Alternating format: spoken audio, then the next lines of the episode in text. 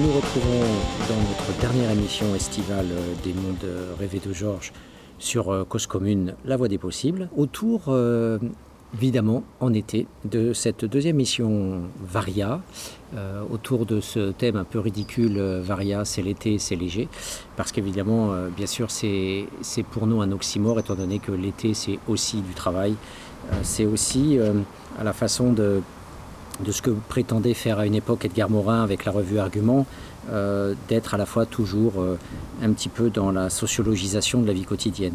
Mi-reporter, mi-sociologue, en tout cas le moment s'y prête, c'est l'été, ce sont les vacances, mais le chercheur est indécrottable, il est toujours en train d'analyser son prochain. Il tente surtout de rendre raison, comme disait Bourdieu, donc euh, de rendre plus humain, plus compréhensible ce monde social. Alors la plage, euh, bien sûr, euh, s'invite immédiatement à, l'analyse, surtout quand cette émission est faite depuis Marseille. Marseille et ses plages. Alors Marseille, effectivement, c'est 20 km de côte et il y a... Euh, entre l'Estac et Gourdes, il y a effectivement tout un ensemble de pôles autour de, lieux tels que le Grand Port, le port industriel, le port commerçant, il y a bien sûr le vieux port avec la Canebière, il y a après le Prado avec euh, les bars et, les plages, euh, on va dire, plus fêtes foraines. Et puis plus on va vers les Calanques et plus on va vers un ensemble de petites criques et de petites plages, dont la plage dont nous allons parler aujourd'hui, la plage de Pointe-Rouge. Alors bien sûr c'est une plage que l'on n'a pas pris au hasard euh, avec euh, Feiza dans ce reportage sociologique que nous vous proposons aujourd'hui. Euh, effectivement, parce que d'un sujet léger, le sociologue va toujours vers un sujet lourd. C'est sa déviation, on pourrait dire, congénitale. Bien sûr, nous-mêmes profitons de la mer. Bien sûr, nous, allons nous asseoir sur le sable et nous allons bronzer et nous allons faire des exercices dans, l'eau. Mais au-delà du sable et de l'eau, le sociologue dans l'eau voit beaucoup de choses et finalement on s'est dit euh, qu'il euh, fallait euh, d'une certaine façon mettre en lien tout un ensemble de données, tout un ensemble d'informations. Donc en fait, ce que le sociologue voit comme autre chose, cette autre chose n'est qu'un raccordement. Finalement, tout est là quelque part presque sous nos yeux, avec très très peu de théorie. Il faut plutôt faire des liaisons.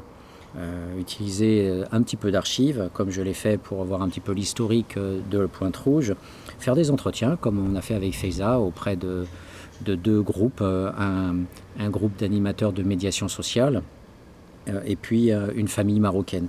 On a aussi consulté la presse pour voir un petit peu ce qui se disait sur cette plage, notamment dans les discours actuels du personnel politique, parce que vous allez voir, une réforme, une politique urbaine inédite euh, s'est dessinée à Marseille et s'est appliquée euh, de manière inaugurale sur Pointe-Rouge. On l'a découvert en faisant ce reportage, mais on avait quand même euh, eu la puce à l'oreille, comme on dit, parce qu'il y avait effectivement des choses bien étranges qui se déroulaient sur, sur cette plage. Et puis bien sûr, il y a nos observations. Des observations qui au départ, bien sûr, partent toujours du sens commun, des sens communs d'usagers, quand par exemple sur cette plage, que je ne qualifierai pas pour le moment en termes de classe sociale, en termes socio-racial, je dirais rien, où sur cette plage, effectivement, euh, je voyais euh, toutes sortes de familles euh, s'installer, plein d'enfants, des restaurants. Les images sont proposées sur les sites, effectivement, de, de l'Office du tourisme marseillais ou de TripAdvisor ou de toutes sortes d'institutions qui ont partie liée avec le tourisme ou le commerce. Donc des choses très banales, mais en même temps, Parfois, il y avait comme un, petit, un petit bug, alors qui ne nous invite pas forcément au sujet de l'émission, mais qui quand même me tracassait. Euh, par exemple, euh, j'étais moqué dans la mer parce que je faisais de l'exercice avec ma femme. Euh, donc c'est quelque chose quand même qui ne se retrouve pas partout, mais dans des réactions machistes qui ont aussi une origine sociale et socio-raciale. le fait de faire des mouvements de gymnastique dans la mer voilà, avait suscité de la part d'hommes qui nageaient sur cette plage, enfin en tout cas dans l'eau qui borde cette plage, ces, formes d'ironie qui, a priori, ne, se sont pas manifestées euh, sur, d'autres plages. Euh, une fois, on avait vu aussi un groupe de jeunes insulter très durement des jeunes filles qui passaient devant eux en les traitant de tous les noms alors qu'il s'était absolument rien passé. Les filles déambulaient et, et, ce groupe, bien sûr, est facilement catégorisable comme jeunes de banlieue. Donc il y avait comme ça ces petits éléments machistes, mais voilà, sans plus, l'essentiel de la vie ordinaire se, déroulait tout à fait paisiblement. Une fois aussi, on avait été emmerdé par un petit groupe d'enfants, de, entre, on va dire, 10, 12, 13 ans, qui nous balançaient du sable et puis qui nous insultaient. Alors avait-il vu que Faiza était algérienne et que j'étais français euh, Voulait-il chercher de la provocation? Ou est-ce que c'était des gestes de gosse? On n'en savait rien. Tant si bien qu'on était sorti de l'eau, puis j'avais été voir les parents pour euh, leur dire euh, ce que je pensais de leur gosse. Et bon, voilà, les gosses avaient cessé suite à la réprimande des, parents. Donc pour un, sociologue euh, blanc aux cheveux blonds comme moi, ça m'intéressait aussi de voir que je me situe en minorité sur une plage essentiellement composée de familles maghrébines. Mais en fait, c'était relativement faux quand même ce regard, puisque en regardant attentivement la plage, on voyait qu'il y avait en fait une plage de mixité socio-raciale avec euh, un secteur qui était plutôt blanc, on va dire plus proche de la route. Et puis plus on s'avançait vers les activités nautiques, euh, où il n'y a pas d'accès plage en fait, c'est un, endroit qu'on utilise pour accéder à la plage, mais qui n'en est pas un en fait. Et là on avait dans ce, on pourrait dire dans ce, fond de plage, euh, il y avait plutôt des, familles maghrébines ou aussi turques ou, ou d'autres pays, ou africaines, ou comoriennes. Donc partant de, de, rien finalement. On s'est dit, bon, euh, pourquoi pas faire une, un reportage sur euh, les, les, familles qui vont à la plage, puisque dans l'émission euh, autour de la précarité, à partir du moment où on se dit la Pointe Rouge, c'est une plage où il y a quand même majoritairement des familles maghrébines, donc on, on subudore que ce sont plutôt des familles maghrébines d'origine populaire et qu'on a plutôt affaire à des vacances populaires.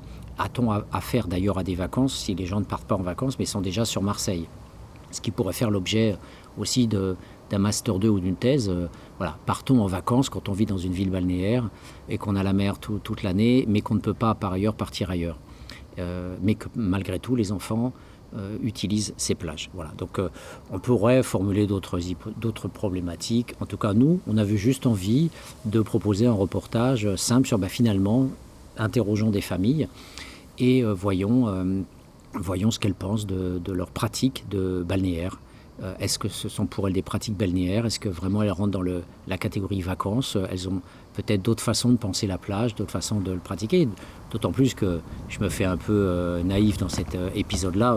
bien sûr, on ne pouvait pas ne pas ignorer le fait que souvent le soir, il y a des barbecues et qu'on voit des familles avec des femmes voilées et qu'il y, y, a tous les enfants, les parents, parfois les parents des parents qui sont là tous assis avec des tables, des chaises et que voilà, c'est pas un spectacle commun de, voir une sorte de, pique-nique avec attablé euh, sur la plage elle-même, avec encore, moins évident euh, un barbecue avec de la fumée et de la viande grillée.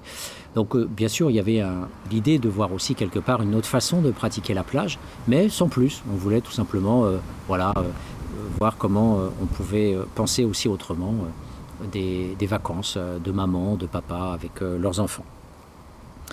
Donc cette, euh, cette enquête n'est pas une grande enquête, c'est pas un travail abouti, bien sûr, c'est un petit reportage, comme je le disais, à la façon Edgar Morin, une relecture sociologique de la vie quotidienne. On est mi-citoyen, mi-reporter, mi-sociologue, en tout cas euh, avec cette volonté d'apporter une information qui n'est pas euh, la philosophie de bureau, qui n'est pas le concept kantien euh, qui tourne en rond dans la revue Peta ou Schnock et où finalement on n'a pas le réel des gens qui vivent réellement en pratique. Voilà, donc comme disait Bourdieu, vaut mieux lire Kant en pensant à des slips. et donc effectivement c'est avec cette méthodologie-là que l'on part.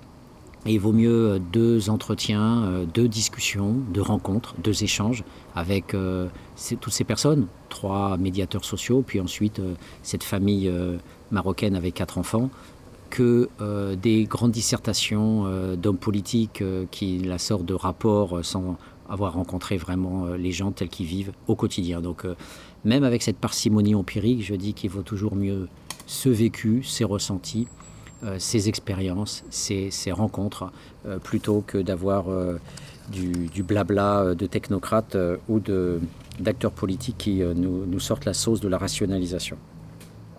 Alors donc on partait sans a priori et, du coup le premier étonnement c'est que sans, le vouloir, la première coïncidence a été bien sûr de rencontrer ces, ces médiateurs sociaux. Donc on s'est dit, bon ben voilà, il y a des médiateurs sociaux, bah, pourquoi pas, allons-y, courons. Donc on a couru après, après eux. Et du coup, bah, on a pu apprendre un certain nombre de choses sur leur existence, pourquoi ils existaient, et particulièrement à la Pointe Rouge. Donc cette euh, bonne pioche, finalement, nous a permis de rendre un petit peu plus solide le dossier autour de la Pointe Rouge et de découvrir qu'en fait, euh, une euh, expérience inédite avait cours à Marseille, et notamment sur cette plage. Voilà. Donc avant de vous en parler, on va faire une une petite euh, immersion historique euh, très rapide, euh, mais qui permet aussi, encore une fois, de sortir de l'essentialisation Marseille, comme si les plages étaient naturellement des plages, comme si la mer était naturellement synonyme de vacances, de tourisme. voilà, surtout que ça a été une construction historique relativement récente. Alors, il n'y a pas forcément de grillon aujourd'hui, mais on a un fort vent de Mistral, donc euh, voilà, il faut faire avec. L'autre fois, on avait la chance et le bonheur d'avoir les champs des grillons. Aujourd'hui, on a le ZEF qui, euh, effectivement, me fait envoler toutes mes pages. Je suis toujours dans ce jardin que j'évoquais dans l'émission précédente euh, sur l'écologie politique. Et alors, pour nous replonger un petit peu dans ce cadre sociologique. Donc forcément, euh, on va chercher des sources. euh, j'ai regardé un peu sur Internet euh, l'historique de la Pointe Rouge. Et cette historique, en fait, ne nous sert quasiment à rien, si ce n'est de, voir que la plage, à un moment donné, va, devenir touristique, alors qu'elle ne l'était pas du tout il y a une centaine d'années, même moins. On a des, photos, des cartes postales qui nous montrent la Pointe Rouge avec euh, des hauts fourneaux. Donc vous voyez une, une cheminée haute de 30 mètres. Euh, voilà, donc c'était un bassin industriel. Bon, il n'y avait peut-être pas beaucoup d'usines, puisqu'on nous dit aussi que la mer était aussi le lieu où euh, exerçaient des pêcheurs. C'était un quartier de pêcheurs. Et d'ailleurs, les cabanons des pêcheurs existent toujours. Alors c'est vrai que là, je, je, je, ne peux pas manquer de faire cette remarque. C'est vrai que c'est un, un, un, lieu qui est très haut en couleur, puisque ces, ces cabanons, même si tout est décrépit, très abîmé, jamais entretenu, comme tout le reste du littoral de Marseille d'ailleurs, euh, sauf les Joliettes qui ont été euh, boboisées et, gentrifiées pour euh, toujours la même logique du commerce et, de la vente. Il, il, reste ce petit parfum quand même de jadis qui est tout à fait sympathique parce que ce sont des petits cabanons qui sont appropriés par des familles. qui sont, voilà, on les voit à leur balcon, ou on les voit dans leur petite cage, et tout ça est très, très sympa, très convivial avec euh, en plus euh, les petits restaurants voilà, qui sont sur la plage. Euh, on peut carrément à 10 mètres de l'eau se prendre un steak frites pour 4 euros ou à l'emporter pour 4 euros. Il y a vraiment des prix très, très abordables. Et donc ce quartier de pêcheurs dont il ne reste que les cabanons, où il y avait avant une activité industrielle, s'est complètement reconverti dans les années 60 en, base nautique.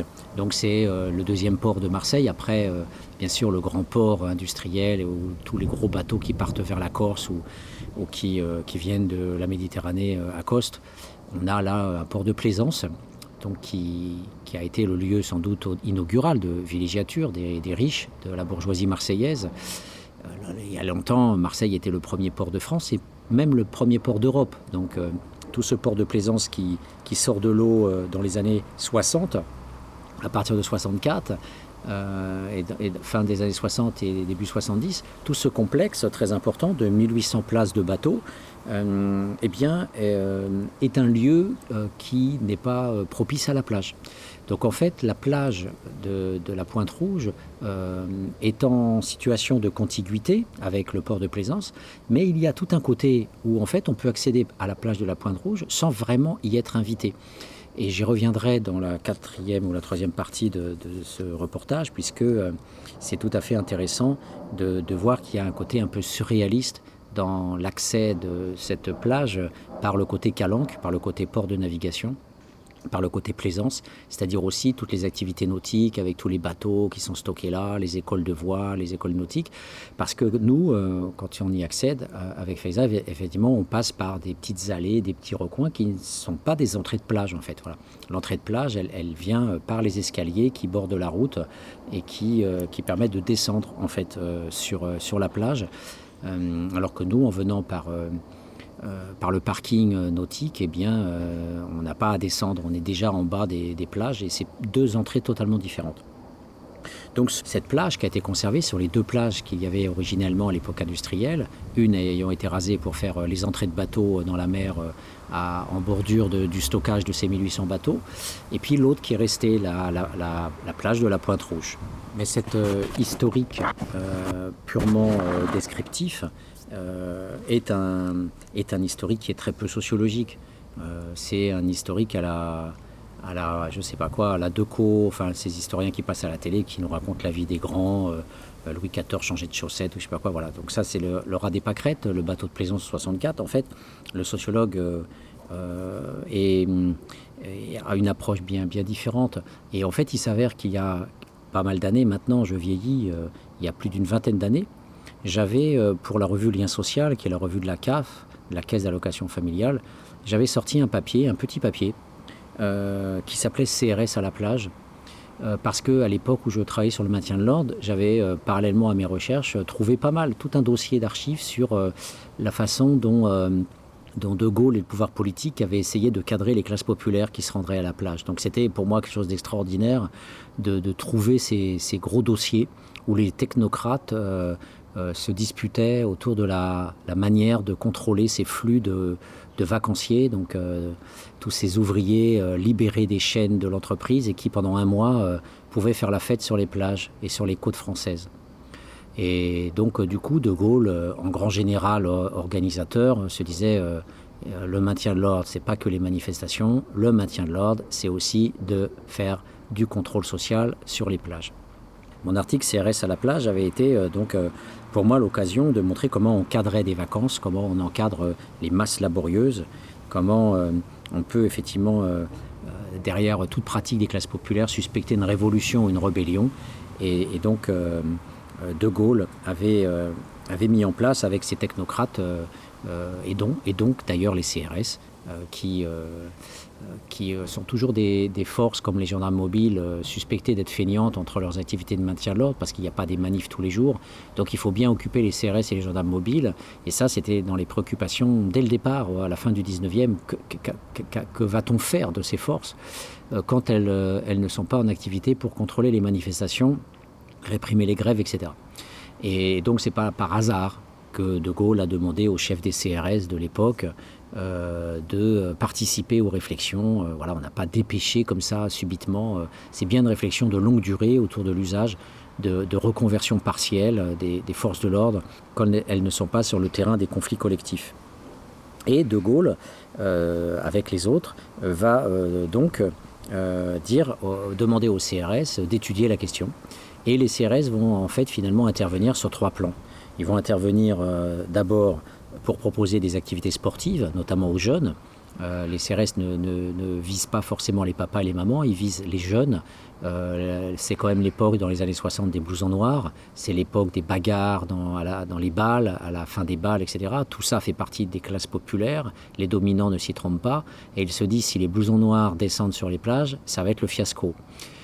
Donc l'encadrement des jeunes avec des activités sportives, hein, il faut bien euh, cadrer la libido, et bien sûr, la question morale était centrale, euh, éviter que euh, ça soit effectivement euh, que la décence soit au rendez-vous et que ces jeunes ne, fassent pas l'amour sur les plages, que ces jeunes ne, commettent pas l'irréparable moral n'importe où. Et donc, bah, la libido vaut mieux la cadrer à travers le sport. Donc, du coup, c'était une des, pr des, premiers enjeux. N'oubliez pas que mai 68, euh, premier enjeu de mai 68, c'est la sexualité, avec Cohn-Bendit dans les cités. On a donc euh, là, aussi le, cadrage moral de la sexualité euh, euh, empêché. Donc, bien sûr, il est formellement interdit de, faire l'amour sur les plages, dans l'espace public. Et, donc, derrière l'activité sportive, il y avait cette préoccupation morale très importante et la préoccupation sécuritaire. Donc les CRS mettent même en place des, sortes de, de camps, hein, de camps d'accueil pour ces jeunes. Et d'ailleurs, encore, euh, il n'y a même pas une vingtaine d'années, dans les cités, j'avais vu des CRS organiser des, activités sportives autour des sports de combat, puisque c'est souvent une activité sportive qui est pratiquée par les jeunes de cité euh, entre leur capital corporel, leur capital guerrier et leur capital sportif. Il y a là des transferts analogiques de schèmes, c'est-à-dire des, évidences euh, de, de pratique dans leur vécu qui, euh, qui résonnent et qui font donc euh, que les CRS à ce moment-là pouvaient être tout à fait légitimes. Un jour, on joue au karaté avec les CRS, le lendemain, on leur balance des pierres. Et enfin, l'innovation qui est restée, qui est demeurée, bien sûr, ce sont les CRS à la plage, c'est-à-dire les postes de surveillance. Alors ces postes de surveillance, tout le monde connaît les CRS à la plage, et, et c'est d'ailleurs en ce moment extrêmement... il y a un reflux un reflux très important de, ces, forces-là, puisque à une époque, Sarkozy a supprimé des escadrons de gendarmerie mobile et des compagnies républicaines de sécurité euh, pour euh, des questions de budget, dans le cadre du néolibéralisme, bien sûr, euh, puisqu'on on démolit le service public, et le service public, bah, c'est aussi la police. Donc, du coup, les, officiers de gendarmerie et de CRS me disaient qu'effectivement, bah, là, énormément de maîtres nageurs et de surveillants qui ont disparu. Mais à l'époque, c'était en plein essor, société de consommation, les Trente Glorieuses, les gens se rendent à la plage. Et donc, du coup, euh, on a cette, euh, cette perspective, effectivement, euh, de, gestion du corps dénudé, de gestion de cette masse de capital physique jeune qui ne demande qu'à s'éclater à la plage. Et, donc, je me dis, voilà, cette socio-histoire que j'avais faite des CRS à la plage, est-ce qu'elle a un rapport avec les discours que vous allez entendre de la part des médiateurs sociaux, de ces trois médiateurs sociaux, deux garçons et une fille. Euh, parfois oui, parfois non. Il y a aussi des changements, il y a des choses qui sont différentes. Le discours des médiateurs que vous allez bientôt entendre est un discours centré sur les incivilités en rapport à l'écologie. Ah, c'est très tendance et c'est très actuel. Alors pour euh, comprendre un petit peu cette perspective-là, euh, il faut voir que ce que je vous avais évoqué comme étant l'initiative euh, en termes de politique urbaine, cette innovation, eh bien, c'est euh, le fait d'avoir interdit la, cigarette à la plage. Donc, on a sur Internet des reportages. France 3, France 3 Provence-Alpes-Côte d'Azur, par exemple, avait titré un de ses, un de ses journaux, Marseille, les plages de la Pointe Rouge, de Borély et de Bonneveine interdites aux fumeurs. Et notamment, l'interdiction commence par la plage de la Pointe Rouge. Voilà.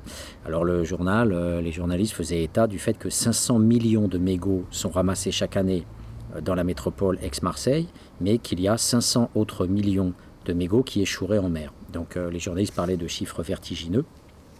Et donc, on a une perspective en termes d'écologie politique, en termes d'écologie tout simplement, voilà, le respect de la nature, le respect. On n'est pas sur des cas sécuritaires, a priori, de, de, de blousons noirs, mais vous verrez à travers le discours des médiateurs sociaux que, si, aussi, bien sûr, il y a du gestion des conflits collectifs et que ça résonne par rapport à ce que je vous disais des jeunes que j'avais vu à un moment donné, euh, une dizaine de jeunes qui insultaient, euh, mais de tous les noms, euh, 4-5 jeunes filles françaises qui passaient par là et qui étaient insultées sans que personne ne réagisse sur la plage, parce que bien sûr, le capital guerrier des jeunes fait qu'il y a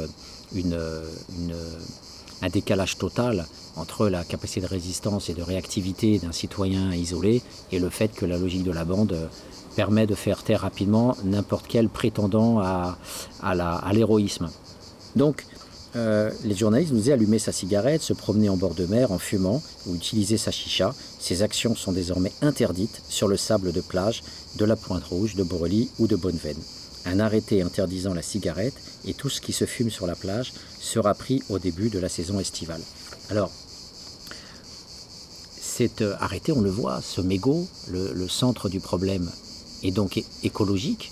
Il ne renvoie pas à la question sociale de CRS à la plage avec les flux de, de, de, mais pour autant, je vous avais dit au tout, au tout début du numéro qu'il s'agissait bien aussi de classe populaire. Alors qu'elle soit française ou maghrébine, n'est-on pas, autre problématique possible, dans une perspective toujours linéaire, toujours permanente, récurrente de contrôle social des classes populaires?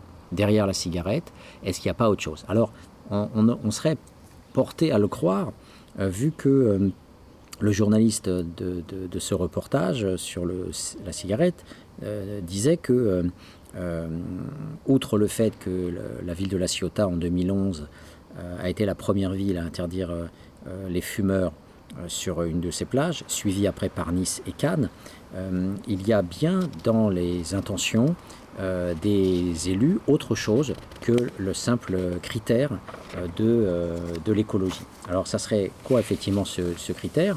Eh bien ce critère, on retrouve les classes sociales. On retrouve les classes sociales autour du fait qu'il y aurait finalement de manière logique et dans le prolongement de, de, de la logique même de l'espace nautique, de vouloir, on pourrait dire, nettoyer produire une salubrité publique et pour tout dire, renforcer, et elle est toujours de l'avant, dans le sens de la gentrification de Marseille. Et qui dit gentrification dit dressage des classes populaires. Et si vous n'êtes pas contente, eh ben vous vous barrez. Et c'est en partie, vous verrez dans le reportage sur les médiateurs sociaux, c'est en partie ce qui se passe. Puisque les jeunes ne pouvant plus fumer la chicha ou ne pouvant plus fumer le chichon, euh, le cannabis ou ne pouvant plus fumer de cigarettes, eh bien une grande partie de ces jeunes euh, se sont projetés sur d'autres criques et d'autres plages, se sont dilués ailleurs.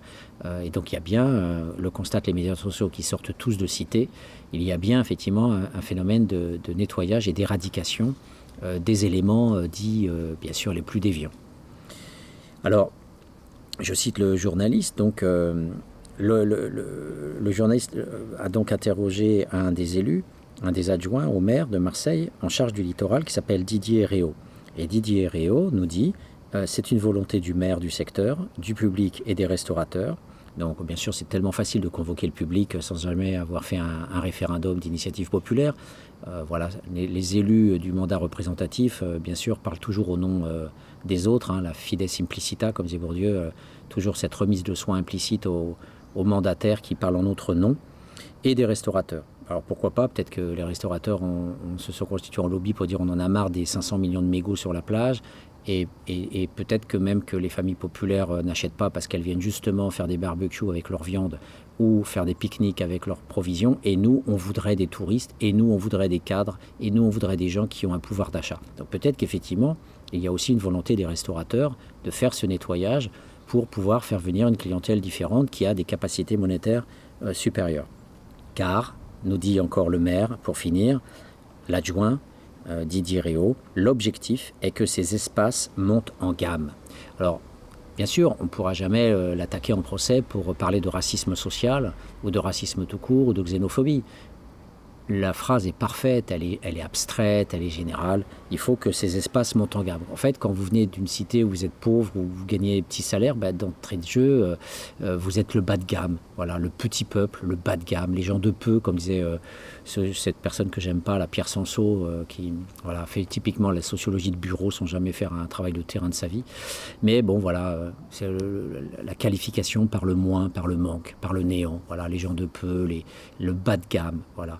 Et, donc, euh, du coup, voilà, il faut virer des êtres humains, voilà, il faut en faire venir d'autres. Donc, on a quand même, euh, même dans les discours, vous voyez, des éléments empiriques qui nous permettent de dire, voilà, les classes populaires sont toujours problématiques, soit parce qu'elles veulent trop, par exemple en termes de sexualité, en termes de libération morale, en termes de fêtes, de cris, de joie, euh, ou bien parce qu'elles nous font peur, les classes dangereuses, en termes sécuritaires, il faut les cadrer, ça risque de se bagarrer, vont peut-être casser des vitrines, vont peut-être s'en prendre euh, aux caniches euh, de la Dame de Nice ou de, Cannes. Donc il y a voilà, cette, cette idée aussi qu'il y a une linéarité, comme je vous le disais, par rapport à, à mon article CRS à la plage, ce qui est en train de se mettre en place sur la plage de Pointe-Rouge. Alors pour euh, finir cette petite euh, introduction, avant d'écouter le premier enregistrement donc, euh, des, médiateurs, on, pourrait dire effectivement dans cette logique de gentrification que les élus voilà, sont, sont dans, cette, dans ce travail de, de polissage de la ville. Marseille est en train d'être éventrée, enfin des grands boulevards, et euh, la métropole de Marseille ne cesse de vanter euh, le passage au vélo, de faire des pistes cyclables. Alors, effectivement, euh, tous les gens qui sont à Marseille dans les quartiers populaires, en tout cas ceux que j'ai rencontrés avec Feza, nous disent bah, nous, on ne fait pas de vélo. On en fait très peu, c'est les Français qui font du vélo. Hum, mais bien sûr, pourquoi pas faire des pistes cyclables, bien sûr. Mais en tout cas, il y a très très peu de gens à faire du vélo à Marseille. Le peu qui en font, effectivement, sont plutôt des Français. Et, hum, c'est ça aussi qui est euh, intéressant à voir, c'est qu'au lieu de réhabiliter euh, les petits cabanons sur la plage de Pointe-Rouge, au lieu de, faire en sorte que les familles euh, populaires donc ça sera le second volet, puisque on va d'abord écouter les médiateurs sociaux. Au lieu d'aider les familles populaires, euh, comme le disent les médiateurs, qui mettent une heure et demie pour venir de leur cité euh, du Nord euh, pour venir jusqu'à la Pointe Rouge, eh bien on préfère faire des pistes cyclables et des vélos électriques dont on promet effectivement de, fournir une prime d'aide à l'achat de 400 euros sur un vélo qui coûte 1000. On, voit tout de suite donc la, relation entre écologie et gentrification. Euh, ce qui rend effectivement euh, particulièrement exécrable la vision de l'écologie par les classes populaires, euh, avec déjà le bio qui est très cher. Alors vous me direz pourquoi ces classes populaires viennent sur cette plage alors que, ah, écoutez les grillons qui s'invitent. Pourquoi les classes populaires viennent de, des cités? Elles ne peuvent pas venir à l'Estac, elles ne peuvent pas se contenter de, de, venir sur des plages plus proches. Mais en fait, bien sûr, il y en a beaucoup qui vont à l'Estac. Mais après, on ne va pas se baigner au port, en plein centre-ville, il n'y a pas de plage. Et, juste après, sur le Prado, eh bien, ce sont des plages payantes parce que les parkings sont payants. Et comme on vient euh, euh, en, voiture, euh, souvent, eh bien, euh, ça coûte cher. Il faut sortir 4 euros sur le parking, voire plus. Et, parfois même, il n'y a pas de place. Et sinon, les familles viennent en bus et bien sûr, ça coûte de toutes les façons de l'argent. Mais bien sûr, il n'y a pas que ce paramètre de l'argent, c'est aussi que les familles se sentent à l'aise sur, ces, sur cette plage parce qu'effectivement, il y a tout simplement vous l'écouterez aussi bien dans l'interview de la famille marocaine que sur les sites TripAdvisor ou autres. C'est une plage euh, très praticable pour les enfants puisque la pente est très douce et, les autres plages, ça descend de manière plus, plus forte. Donc euh, du coup, euh, il y a une grande sécurité dans la baignade. Voilà, donc les, c'est une plage familiale, c'est une, plage familiale populaire, mais il y a aussi effectivement, puisqu'on est dans le 8e arrondissement, euh, les familles euh, riches qui possèdent des maisons dans ce quartier parmi les plus riches euh, près la corniche de, Marseille. Et, et, donc bien sûr, d'où la mixité de cette plage et qui ont fait finalement euh, un objet de thèse remarquable puisque l'on a en cohabitation euh, des, blancs et, des, blancs plutôt classe moyenne supérieure qui viennent à pied à la limite et puis des, classes populaires qui viennent de très loin et qui s'installent sur la plage sur deux segments différents, comme je vous l'ai dit euh, tout à l'heure. Voilà, donc c'est euh, sur cette première euh, approche donc, de la réouverture des classes sociales et des conflits socio-raciaux que l'on va désormais écouter après une brève pause musicale ce premier extrait de, qui, qui a lieu en fait qui a eu lieu aux, abords de la plage avec trois médiateurs sociaux que l'on voyait sortir en fait pour se rendre finalement sur une autre plage où ils devaient euh, poursuivre leur travail de médiation. Cause commune. Fada, je crains des gueux, je vous prends tous ici, un par un. Au début des années 80, je me souviens des soirées où l'ambiance était chaude et les mecs rentraient. Stan Smith sur pied, le regard froid. Ils scrutaient la salle, le trois quarts en cul roulé autour du bras. Reban sur la tête, sur vêtements taquini. Pour les plus classes, des mocassins Nebuloni. Dès qu'il passait, caméo, Midnight Star. SOS Bond, Delegation ou Chalamar. Tout le monde se levait, des cercles se formaient. Des concours de danse, on peut partout s'improviser. Je te propose un voyage dans le temps. Via planète Marseille, je danse le Mia. Je danse le Mia. Je danse le Mia. C'est le pionnier avant pour danser le Mia. Je danse le Mia. Ce les bagues brilleront pour danser le Mia. Je danse le Mia. Jusqu'à ce que la soirée vacille. Une bagarre au fond et tout le monde s'éparpille. On râlait que c'était nul, que ça craignait le samedi d'après. On revenait tellement qu'on s'emmerdait. J'entends encore le rire des filles qui assistaient au ballet des Renault 12 sur le parking. À l'intérieur, pour elles c'était moins rose. Oh cousine, tu danses ou je t'explose? Voilà comment tout s'aggravait. En un quart d'heure, le frère aura piqué. Oh, comment tu parles à ma soeur Viens avec moi, on va se filer. Tête à tête, je vais te fumer derrière les cyprès. Et tout s'arranger ou se régler à la danse. L'un disait fils, y'a aucune chance. Et les filles, mes chaussures brillent, hop, dont je brille. Je te bousille, tu te rhabilles et moi je danse le Mia. Comme les voitures, c'était le défi K8, c'est 73. JM 120, mon petit. Du grand voyou à la plus grosse la main sur le volant. Avec la moquette Par un soleil pionnier sur le pare-brise arrière. Dédé et Valérie écrit en gros. Sur mon père La bonne époque où on sortait la 12 sur Magic Touch On lui collait la bande rouge à la Starsky Hutch J'avais la nuque longue, Eric aussi, Malek, Coco La coupe à la Marley, Pascal et Rasta Des afros sur François et Joe Déjà à la danse à côté des personnes ne touchaient une bille On dansait le Mia je danse le Mia. Je danse le Mia le pionnier avant pour danser le Mia. Je danse le Mia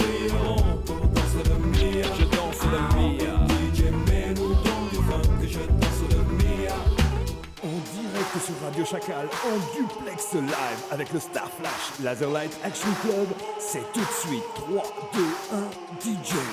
Merci à toutes et à toutes d'être avec nous ce soir encore New Star Flash Laserlight Action Club. Nous sommes ensemble ce soir pour une soirée de bonheur musical avec un grand concours de danse. De nombreux super cadeaux pour les heureux gagnants. Il y aura des t-shirts Malboro, des autocollants pionniers, des caleçons JB, des peluches. À la technique, c'est Michel. Le light jockey, c'est Momo. On monte sur les tables, on lève les bras bien haut. Allez, c'est parti. Je danse le Mia. Je danse le Mia. Je danse le Mia, pas de pacotille, chemise ouverte, chaîne en or qui brille. Des gestes lents, ils prenaient leur temps pour enchaîner les passes qu'ils avaient élaborées dans leur quartier. C'était vraiment trop beau, un mec assuré, tout le monde criait. Ah oui, La piste s'enflammait et tous les yeux convergeaient. Les différences effacées et des rires éclatés. Beaucoup disaient que nos soirées étaient sauvages et qu'il fallait entrer avec une batte ou une hache. Foutaise, c'était les ragots des jaloux et quoi qu'on en dise, nous on s'abusait beaucoup. Aujourd'hui encore, on peut entendre des filles dire. Aïe aïe, dai le danse le le pionnier pour le Mia. je danse le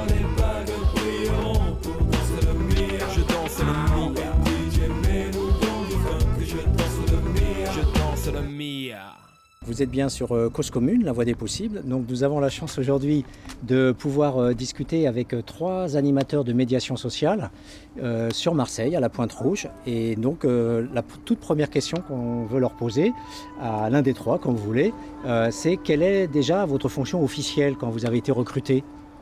Alors nous on est là pour de la tranquillité publique, on fait de l'information aux touristes, de la gestion de conflits s'il y a. Euh, on est aussi là, euh, notre présence est dis- dissuasive aussi pour certains. On fait respecter aussi les arrêtés municipaux qu'il y a à Marseille en ce moment, comme euh, l'interdiction de la chicha, de la cigarette, notamment sur cette plage. Et puis voilà, après sinon on est beaucoup là pour... euh, on surveille que tout se passe bien, on fait en sorte que tout le monde puisse euh, passer un petit moment tranquille à la plage. On a un lien plus social que. Enfin, nous, on aborde un lien plus social que juridique, en fait. Ça fait que on- sur certaines euh, interventions, c'est plus, c'est plus, euh, Ça passe mieux c'est que... plus abordable que, par exemple, un CRS qui va arriver faire C'est interdire. Voilà. On arrive, on les avertit, on leur dit, on vous conseille de faire ci, on vous conseille de faire ça. On n'est pas là pour interdire. Donc pour les jeunes, ça passe beaucoup mieux. quoi. Donc vous avez la fibre sociale. Est-ce que vous pouvez me dire un petit peu d'où ça vous vient euh, chacun euh, cette euh, Moi, ma fibre, elle est innée, je pense. Moi, j'ai grandi dans une cité, donc oui, je pense que. Ouais, moi aussi. Je pense que quand on a grandi dans une cité, euh, la médiation, c'est une seconde nature. ouais. Exactement, je suis Ah ouais. tout à fait d'accord avec mon Ouais. collègue. Vous savez comment vous y prendre avec les jeunes en fait. Tout à fait. C'est ça, exactement. Il faut savoir s'y prendre. hein. Ouais. C'est pareil avec nos collègues dans notre milieu naturel. Donc, euh, Mais surtout à Marseille, c'est particulier. On est dans une ville, c'est très particulier ici. Euh, c'est une ville, malheureusement, il manque beaucoup de civisme. Et les jeunes, il faut savoir vraiment les prendre. On n'est pas comme dans d'autres villes où la communication, elle peut être assez facile. Ici, il faut savoir créer un climat de confiance avec les jeunes, sinon ça ne marche pas. Ouais, ah ouais. Et euh, essayer d'opter pour un dialecte, qui, un dialecte qui ressemble au leur, parce que sinon, pareil, il n'y a pas de compréhension des deux côtés. Ouais, mais vous trouvez pas que c'est trop restrictif quand même sur une plage d'interdire de fumer ou de. ouais, ouais, je suis Ouais. d'accord. Hein Je suis d'accord. Mais bon, Que, malheureusement, il y a qui des gens galéré qui toute la semaine travail. Ouais. Et que le week-end, il veut se détendre tranquillement avec sa famille. Il n'a pas le droit de fumer une cigarette. Ses enfants, ils n'ont pas le droit de jouer au ballon. C'est- Après, je, dans un sens, c'est compréhensible vu que certaines personnes abusent de leur Mm. liberté. Mm. Mais c'est vrai qu'on a tendance un peu trop à généraliser. Quoi. Ouais, ouais. Alors quand- comment vous intervenez sur des, sur des choses euh, entre guillemets assez difficiles à, à- négocier comme justement l'interdiction de, fumer ou de jouer au ballon qui a priori semble évident sur des plages? Donc comment vous arrivez à trouver les mots sur quelque chose qui concerne les jeunes de cité mais qui concerne tous les gens finalement? Tout à fait. Mais en fait, voilà, nous déjà, comme je, comme je vous ai dit, c'est un lien plus social. Donc on va pas dire aux gens c'est interdit de fumer la cigarette. On leur dit, ils ont, ils, sorti une loi, donc maintenant la cigarette c'est 38 euros. Euh, L'amende, je dis c'est bête, ça fait un peu cher la cigarette quand même. En plus, bon, euh, on leur précise un peu que c'est vrai que quand même, mine de rien, un mégot de cigarette, ça pollue 25 litres d'eau. Mm. Donc, euh, donc socialement, ça passe bien de dire ça. Mm. Puis on leur demande gentiment, s'il vous plaît, si vous pouvez vous décaler un petit peu pour fumer la cigarette. Nous, Et on ça les passe beaucoup mieux. aussi à la base. On Bien est dans la compréhension. À la base, euh, notre rôle, c'est de comprendre avant d'agir. Donc, on les comprend. On comprend que l'interdiction n'est pas facile à digérer. Et donc, le fait qu'on puisse les comprendre, eh ben, eux ils nous comprennent encore plus. C'est pas Mm. comme si on était là à interdire d'office quelque chose. Non, on leur dit on vous Mm. comprend, pour, que ce soit pour un ballon, pour une cigarette Une chicha. ou pour une chicha ou Ouais. peu importe ce qui, qui peut être interdit ici. Après, on a aussi des interdictions de, enfin, on, les- on leur interdit, on leur fait de la prévention sur certains plongeons dans certaines zones Ouais. parce qu'ils peuvent être dangereux. Donc c'est pour eux qu'on le, qu'on le fait, c'est pour Ouais. les gens. Et les barbecues, alors est-ce que c'est autorisé ou interdit c'est interdit. Ici, Ici, non. bon, c'est sûr que c'est interdit. Mm. C'est interdit. Soit même la nuit quand il n'y a personne, Mm. c'est interdit, ça, ils veulent pas. Ouais. Mais là, c'est mission impossible. Il y a plein de familles qui font des barbecues le soir. Tout à fait, tout C'est à fait. ça, mais en même temps, il y a des Mais gens qui beaucoup respectent pas. hein. Ouais. C'est beaucoup. euh, Pourquoi l'hypocrisie? bah, parce que euh, c'est des trucs déjà qu'ils ne peuvent pas arrêter. Je veux dire, la cigarette, par exemple, je pense qu'ils savent très bien qu'il y a des, des gens qui fument euh, dès qu'ils ont le dos tourné. Ouais. Euh, mais, c'est-à-dire, ils en sont conscients, ils le savent. Ah oui, ceux qui ont interdit, ouais. Voilà, ils le savent, mais ils font comme si, de, comme si genre, euh, la loi, elle passait. Ah alors ouais. qu'on sait très bien que Ouais, ça ouais. continue encore à fumer. Et vous, personnellement, votre opinion personnelle par rapport à ça, vous pensez qu'en fait, on peut autoriser ça comme les barbecues, mais l'encadrer pour que ça se passe dans la bonne humeur et que Il tout le faudrait monde. surtout faire en sorte que les gens, bien les avertir sur les conséquences. Ouais, Il faudrait Ouais. plus mettre une amende sur de la dégradation, par exemple. par exemple. Euh, Ouais. du, pas nettoyer, les surveiller. Je veux dire, il y a des CRS qui sont là. Mm. Euh, Tant qu'à faire qu'ils soient là, autant pas pour rien. Je veux dire, Ouais. S'ils voyaient des gens faire un barbecue sur la plage, ils les surveillent. Et Ouais. s'ils nettoient pas derrière, Et là, à ce moment, ils interviennent, Ouais. voilà. Ouais, ouais. pour euh, mettre une amende, C'est même s'il faut. Ouais, parce que moi, à titre personnel, ce qui me gêne dans le barbecue, c'est juste les, les restes de viande avec le gras Voilà. euh, ou les arêtes de poisson qui seraient balancées sur la Tout plage. fait, C'est Mais sinon, le fait que les gens mangent en tant que tel et fassent leur fête, euh, au contraire, ça pas. apporte du lien C'est social. vrai qu'il y a beaucoup de gens quand même qui sont De toute façon, les interdits attisent les envies, donc euh, il y aura que des interdits ici. Ouais, ouais, ouais, donc euh, c'est pas facile votre mission. C'est comme ça, ouais. Et surtout Marseille, c'est une vieille, c'est une très vieille ville. Donc il y a des gens, il y a des années qui se permettaient de faire ça, à qui on n'a jamais rien dit. Et. De fil en aiguille, avec, euh, avec toute cette jeunesse et ce manque de civisme, malheureusement, eh ben, ils mettent de plus en plus d'arrêtés municipaux. Et... Ouais. Alors la question à la femme, parce que dans l'équipe il y a une femme, est-ce qu'on dit traditionnellement les femmes assistantes sociales ou sages-femmes, etc. Est-ce que la présence d'une femme dans le groupe, vous avez pu voir que ça, ça joue un effet aussi atténuateur dans la montée des, Ouais. des conflits quand vous Oui. intervenez avec Oui. euh, vos Ouais. collègues? On parle des mecs, ouais. Oui, En fait, c'est les mecs qui doivent ça. répondre à ça. Je peux me permettre? Oui, oui. Moi, je vais vous répondre parce que on est souvent, justement, l'association, elle fait en sorte de faire des binômes hommes-femmes Ouais. parce qu'on a une meilleure communication. Il se peut que ça passe pas, par exemple, avec moi et avec Ça ma passe. collègue, ça se passe super bien et Mm. Et. C'est ça. Si c'est un groupe de filles, ils vont peut-être avoir de l'animosité envers elles et pas envers moi. Mm. Et vice-versa, si c'est un groupe de garçons, ils vont peut-être préférer communiquer avec elles et pas du tout avec ça. moi. C'est ce qu'on a eu l'année dernière, oui. Mm. Donc, en fait, euh, on se complète. Ah ouais. Ouais. D'accord. Et s'il y avait quelque chose à, à- à changer, justement, vous qui voyez beaucoup de choses au quotidien, qui, qui justement passez votre temps à observer, parce que euh, du coup vous êtes des analystes de cette plage, Bah il y a oui, énormément de choses. Donc, Ouais. du coup, qu'est-ce que vous pourriez euh, proposer comme changement euh, par rapport à ces arrêtés? Alors, vous avez parlé d'hypocrisie, donc effectivement, on peut aussi euh, être moins hypocrite et raccorder la réalité et la pratique avec les textes. Est-ce que vous avez des, des propositions à faire par rapport justement à ce que les familles qui viennent en vacances ici, qui sont dans leur ville, qui ne sont pas parties à, à 500 km, mais qui vivent là et qui profitent de leur plage, avec tout- quand même tous ces contrôles, toutes ces normes, est-ce que vous, vous avez des idées quand vous en parlez entre vous, justement disant, euh, sensibiliser déjà. Ouais.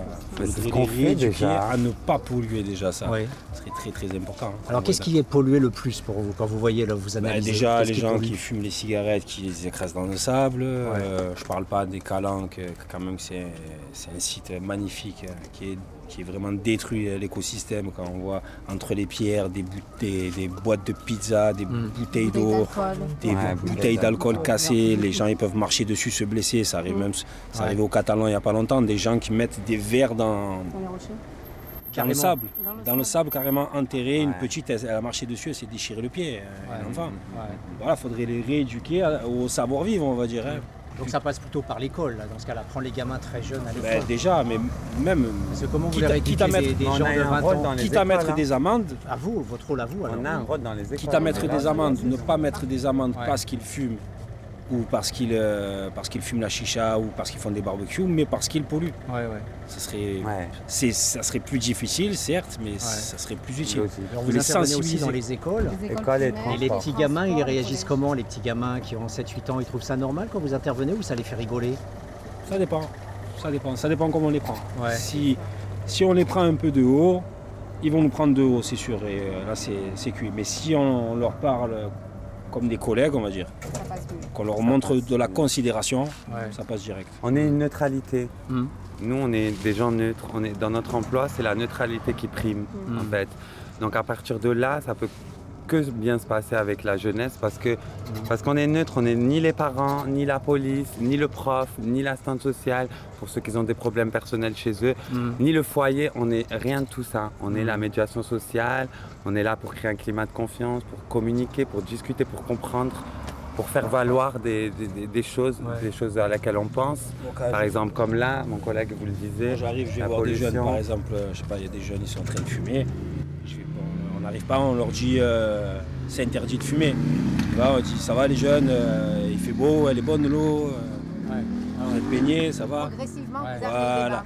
Et après, Faites bon, attention. par contre, faites attention pour la cigarette, c'est La interdit. santé Ah, aussi. S'ils te Oui. voient, Oui. tu peux avoir 38 euros d'amende bêtement. Mhm. Moi, ce que je te conseille, va Ouais. fumer un petit peu plus loin, au moins. Tu, vois. Ouais. tu fumes moins de cigarettes. Parce que ça arrive que la police passe sur les plages et verbalise Ouais, les, ouais. les gens.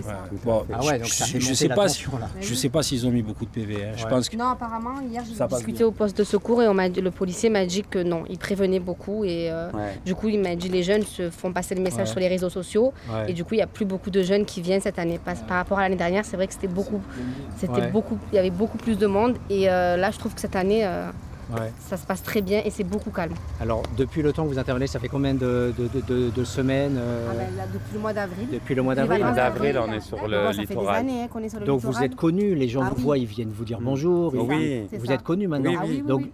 Du, du coup, dans le relationnel, quand vous intervenez, c'est beaucoup plus facile ou ça devient plus difficile Non, c'est beaucoup Le fait d'être plus connu Ouais, peut être plus piégeant. c'est plus facile. C'est plus facile. Il y en a qui nous reconnaissent, il y en a qui nous connaissent même. Et on a des t-shirts euh, du- d'une jolie couleur euh, bleu a fait, turquoise. Bah ouais. et on, nous repère, donc Ah euh, des fois, il y a de- la plupart du temps, c'est les gens. On, pense qu'on vient tout le temps vers les gens, mais c'est les gens qui viennent vers nous. Mm. Bah, comme euh, vous avez fait. Oui. hein, Oui.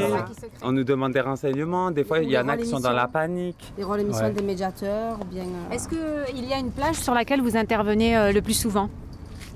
Enfin, non, on est sur le secteur, euh, là sur la L8, on est sur la Pointe Rouge, le bol, l'Escale Borelli, la plage David. Non, enfin c'est. Après, on euh, fait le secteur 7e, donc euh, de Fausse Monnaie où il y a le Petit Nice, l'hôtel Le Petit Nice, Fausse Monnaie, Maldormé, Malmousque. On va jusqu'au Catalan. Mm. Euh, c'est deux ambiances différentes parce Voilà. qu'ici, c'est des plages de sable. voilà, Est-ce Bah, que la population est la, est la même Qu'est-ce qui fait que, alors d'une plage à l'autre, est-ce que la population est Ici, la c'est même familial. Ici, c'est familial parce que c'est du sable, il y a des activités et c'est c'est surveillé. Là-bas, c'est des rochers. Il y a- C'est plus, Plus de, de jeunes, il y a moins, beaucoup moins d'enfants et plus, il y a des chiens aussi. Les gens, ils en profitent. Des couples, voilà, des couples, des étudiants Mm. qui se réunissent pour un apéro rosé. Et puis, Sur ils n'ont pas l'interdiction sur les rochers. On n'est pas dans une plage publique. Et la mixité sociale, vous la voyez ici, sur cette plage Oui, ah oui, oui. c'est Ah oui, sur cette aussi. plage, oui. Plus famille et des jeunes. Ouais, c'est famille et jeunes. Il y a de la mixité sociale là-bas aussi, mais c'est une autre forme de mixité sociale. Hormis les enfants, il y a beaucoup là-bas sur le littoral 7, parce que c'est des rochers. Donc en fait, euh, je vais pas vous dire les hors-la-loi, mais ceux qui n'ont pas envie de- de- d'être embêtés par la police euh, à cause des arrêtés, ben, ils, ils vont là-bas. C'est un contexte plus nature. Ouais, ouais, bien sûr. Ouais. Et. On se, on- on se rend compte, on se rend compte que c'est bien scindé. Ici, il y a les familles. Si on va dans la plage, là, euh, Un peu 50 plus points plus. Voilà. voilà. Et après, au fond, c'est plus les jeunes là-bas qui font des activités, c'est ça? Bah, J'ai l'impression que le panel euh, de gens qui se trouvent là à la plage des surfeurs, c'est pas le même que celui qu'on trouve ici à la Non, plage. mais euh, chacun trouve en fait sa place et c'est pas euh, c'est pas quelque chose que que- qu'on a ordonné. En fait, c'est les gens tout seuls. voilà, ils c'est une euh, sélection na- naturelle. C'est ça. Mais Mm. bizarrement, sur les rochers, on parlait de pollution tout à l'heure, c'est libre et il y a beaucoup moins de pollution parce que les gens, ils sont sur les rochers. Je sais pas, le fait qu'on on les emmerde pas, ben, ils, ils ramassent quand même. Bien sûr, on leur fait de la prévention derrière, mais, euh, mais ils ramassent quand même leurs déchets. Ouais. Et en termes d'inégalité sociale, parce que euh, moi j'ai l'impression que quand même c'est très cher les vacances d'été. Euh, louer un truc, ça va être 20 ou 30 euros de l'heure, etc. Et la plupart des familles qui sont là, vous venez de citer, enfin, c'est des familles pauvres aussi. Et donc, il est-ce n'y a pas comme ça un, grand écart entre les familles plutôt fortunées, qui sont plutôt des familles entre guillemets françaises ou blanches, et puis les familles plutôt pauvres qui utilisent réellement cette plage? Et donc, d'un côté, il y a les activités balnéaires, et puis de l'autre côté, il y a les familles. Est-ce Mm. qu'elles consomment vraiment tous ces trucs-là, euh, euh, les planches à voile, les, les, les Non, machins, pas les quand ils sont trucs jeunes. Non, quand cher. sont jeunes. C'est une ouais. famille, une famille nombreuse déjà qui vient ici Et à oui. la plage. Déjà, c'est Ouais. C'est un grand effort parce que les cités sont en retrait par rapport au dernière, on a- C'est une heure et demie hein, de chemin jusqu'ici. Donc c'est très très compliqué. Et puis, euh, vu qu'ils viennent ici, il n'y a pas d'avantage social. Ouais. Et puis, il y a, par exemple, comme ce qu'on vous dit, là, à 2 euros une heure, Ouais. qui se trouve à David, c'est fait par la mairie. Mais déjà, il faut le savoir, Ouais. parce qu'ils ne le crient pas sur les toits. Voilà. Les médiateurs, enfin, les médiateurs sont là pour faire passer les informations quand ils arrivent à en avoir, euh, enfin au maximum. Mais après, je sais que l'année dernière, il y a des touristes qui sont venus nous, nous demander où c'est qu'ils pouvaient faire des activités. Donc on les a rapprochés d'ici et euh, apparemment c'était trop cher parce qu'ils étaient, enfin, c'était une famille nombreuse, donc Mm. ils n'ont pas pu faire les activités. Mm. C'est trop cher pour eux. Mais c'est vrai qu'il y a un grand, grand manque de communication dans la ville de Marseille en ce qui concerne les activités, même pour les soirées. hein, ça part des activités, Mm. les soirées, les- les- plein de choses comme ça euh, qu'on apprend tardivement qu'on apprend une fois que c'est passé parce qu'il y a un manque de communication à croire qu'ils ne veulent pas mouvement de foule. Mm. Donc euh, là, on l'a appris tout à l'heure, l'activité à 2 euros, mais on ne connaît pas les conditions. Mm. Euh, à voir, on Même va, pour va les se renseigner. euh, il y a beaucoup de soirées qui sont organisées, je reprendrai. Mais bon, on est encore dans les clichés. hein. Je veux dire, euh, euh, la, la boîte, euh, c'est sur, la, sur les terrasses. Euh, le club, c'est une boîte qui est sur le toit. Ouais. Bon, moi, euh, j'ai 37 ans. Et euh, la dernière fois, je suis allé avec un collègue. J'étais su- j'étais super bien habillé, tu vois. euh, jean, Clarks, euh, pull en cachemire. Eh ben, on, est pas, ren- on avait 200 balles, euh, 200 balles chacun en poche. Eh ben, on n'est pas rentré. Et Encore les, bah, les clichés. Voyez euh, deux, deux- deux jeunes ensemble, euh, basanés, pour eux, ils vont, foutre la- ils vont chercher la merde. Voilà, ils cherchent même pas à comprendre. Ou même des soirées organisées qui sont très bien, que nous, on voudrait bien y aller juste pour passer une bonne soirée. Mais euh, soit quand ils disent dans le coin soirée blanche, C'est vraiment soirée blanche. Quoi. Ouais, ouais, ouais. Voilà. Ouais. Voilà. Et, Et- vous pensez que ça, on se retrouve sur la plupart des soirées, genre la friche et tout ça, il y a aussi des La friche. Non, la friche, Non, la non. La friche, non, Mais la friche, friche, c'est des, c'est des soirées euh, ghetto, on va dire. hein. On se comprend. ghetto? Eh ben, parce que c'est. Non, ça va, il y a beaucoup de mixité à la Non, oui, il y a beaucoup de mixité, mais je veux dire, c'est pas, Oui, c'est pas des soirées classe là-bas comme. que- euh, Pas de Ouais. sélection. Ouais. tu vois ce que je veux C'est. Par contre, ce qui est paradoxal à Marseille, c'est qu'on est dans une ville où il y a beaucoup de, euh, de religions, de, de- d'ethnies différentes, et en même temps, il y a énormément de racisme dans Voilà, cette ville, en- énormément de discrimination, et pourtant, on est tellement mélangé. Ça devrait pas être une ville comme ça parce que c'est paradoxal, on est une ville portuaire, il y a de tout, il y a des maghrébins, il y a des, il y a des, des- des- des gens de couleur, des africains, il y a de tout en fait, Euh, des indiens, des chinois. Et, et en fait, ce qu'on comprend pas, c'est qu'il y a quand même, c'est- hypocrite parce qu'il y a à côté de ça beaucoup, beaucoup de discrimination par rapport à d'autres villes. Alors qu'on peut se dire ici, quand on n'est pas de Marseille, ouais, on est à Marseille, on est tranquille, il y a de tout, on va pas être discriminé. Et si, pourtant, on est dans une ville, malheureusement, où les gens se discriminent énormément. Moi, je me disais que, bon, ben, quand j'étais jeune, bon, c'était un fait. Mais je me suis dit que. Moi, je suis parti 10 ans de Marseille. Je suis revenu, euh, je me suis dit, bon, ça va changer les choses, c'est bon. Maintenant, je suis plus un minot. Et en fait, je me suis rendu compte que non. Dans, dans un certain endroit, on va pouvoir y aller, mais euh, si par exemple on veut se mélanger à la foule et dans, les- dans des soirées un peu plus mondaines, là, direct, on voit de suite la différence. quoi. Enfin, Ouais. le sectarisme, hein, on va dire. Ah ouais. Ah ouais. Après, il faut dire aussi qu'il y a une autre forme hein, de discrimination. hein. Il y a aussi les étrangers qui discriminent les gens de, gens de, de- de- caucasiens, de type Mhm. caucasien aussi à Marseille. Ça, c'est aussi une réalité. hein. Ça va dans les deux sens en fait. Mais bon, il est clair et net que les étrangers sont beaucoup, Non, le racisme, beaucoup plus discriminés. De toute façon, ils sont mis dans les quartiers nord. Ouais. Ils sont, ils sont. Avant, Marseille faisait plus Mais de choses. Justement, justement euh, excusez-moi de vous couper, Oui, mais vous justement par rapport à cette, à cette plage où euh, souvent les familles sont cantonnées euh, dans les quartiers, donc c'est déjà une chance que les familles sortent pour pouvoir venir à- au bord de la plage. Je me souviens des enquêtes que j'avais fait à Corbeil, par exemple. eh ben, c'était déjà un exploit quasiment d'aller à la mission locale, quoi. Donc euh, sortir du quartier. Donc là, des familles euh, prennent le bus, elles sortent, elles vivent, et on a l'impression que de l'autre côté, il y a une sorte de classe dangereuse qui arrive. Alors on met des policiers, on, on met des interdits. on Bah, met c'est des un trucs. peu ça. Et vous n'avez pas ce sentiment Il y a beaucoup de, il y a Je veux- beaucoup de bruit pour rien. Ouais. Honnêtement, Ouais. euh, même regarder Marseille, comment ils en parlent aux informations. Ouais. Bon, c'est vrai qu'il y a pas mal de règlements de compte et tout ça, mais ils en font beaucoup quand même. Ouais. Je veux dire. euh, Ici, là, il y a des règlements de compte. Ici, non, ça arrive. là non, il n'y a rien du tout. Oui, Ouais, Ouais, ouais, les, ça se passe, c'est paisible. les règlements de compte à Marseille, c'est ceux qui sont dans le business. Oui, c'est ça. Et c'est entre eux. Il n'y a pas de. Ça déborde pas, ouais. Ça va, faut arrêter, il faut pas croire qu'on va. Pas tout le monde qui sont à Marseille, ils étaient dans, devant un snack et qu'ils ont subi, euh, qu'ils ont vu ça. Quoi. Alors que quand les familles vous voient, ça sera ma, ma dernière question, quand les familles vous voient, quand elles discutent euh, avec vous, est-ce qu'elles ont elles-mêmes des, des demandes, des, des, des- des Si. plaintes, des critiques en disant il devrait y avoir ça pour les enfants, il devrait... ou- Mais non, mais justement, le problème de- dans, dans les familles de cité, justement, c'est ça le problème. C'est que déjà, de, ils ne se plaignent jamais. Ouais. Voilà. Et qu'en plus, ils sont fiers. C'est-à-dire que même, ils vont voir des familles à côté d'eux, eux, ils galèrent. Mais jamais ils vont montrer qu'ils galèrent. Mm. Jamais ils diront oui, euh, nous on n'a pas assez de sous pour se payer. Pour eux, pour eux c'est c'est la honte. Mm. Donc euh, si euh, les gens ne, font, ne, ne les préviennent pas, regardez, il y a ça comme avantage. euh, Ouais.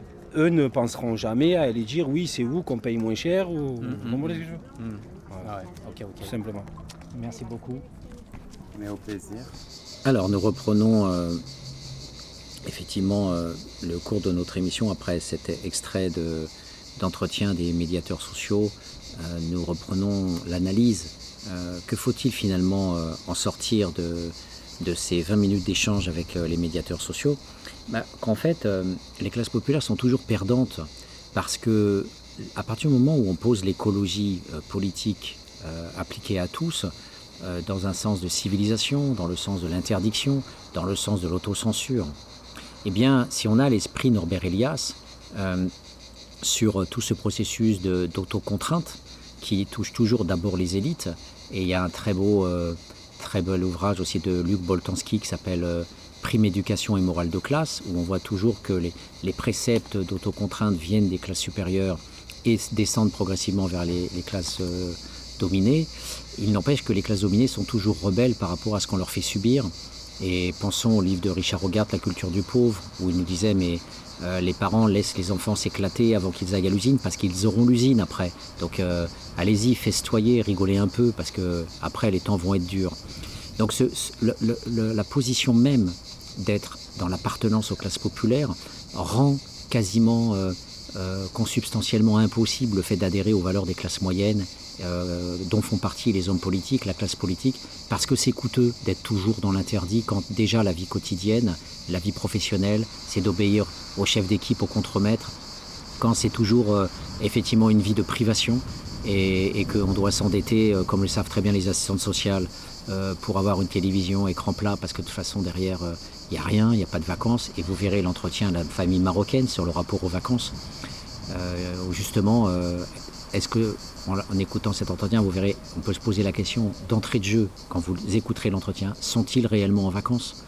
Euh, c'est tout ce rapport effectivement aux achats dits compulsifs, l'intolérance à la frustration dont parlent les assistantes sociales, armées de psychologie de bas, de bas étage, alors que quand on n'a rien, ben, on cherche quand même de temps en temps à faire des petits, des petits sacrifices pour offrir aux enfants des gâteries, du coca ou des, des petites boissons, des, petites sucreries.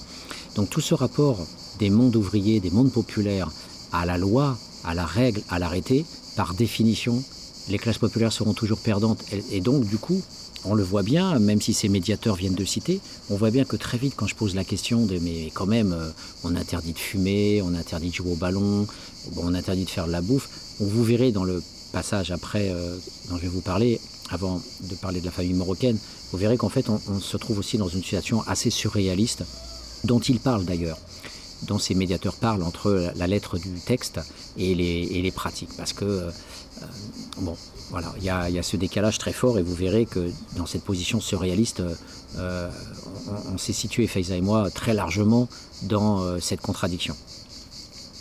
Et donc, l'essentiel de- des propos de- des médiateurs, euh, c'est que finalement eux-mêmes ne veulent pas suivre cette euh, répression euh, disent qu'ils veulent être plutôt du côté des jeunes en expliquant, en disant attention, tu risques d'avoir une amende de 38 euros. Mais au bout du compte, il y a de leur côté aucune autre action que la bienveillance, que la volonté d'avertir, que le fait de leur dire aussi qu'ils ont la possibilité de se, de se cacher un peu plus loin.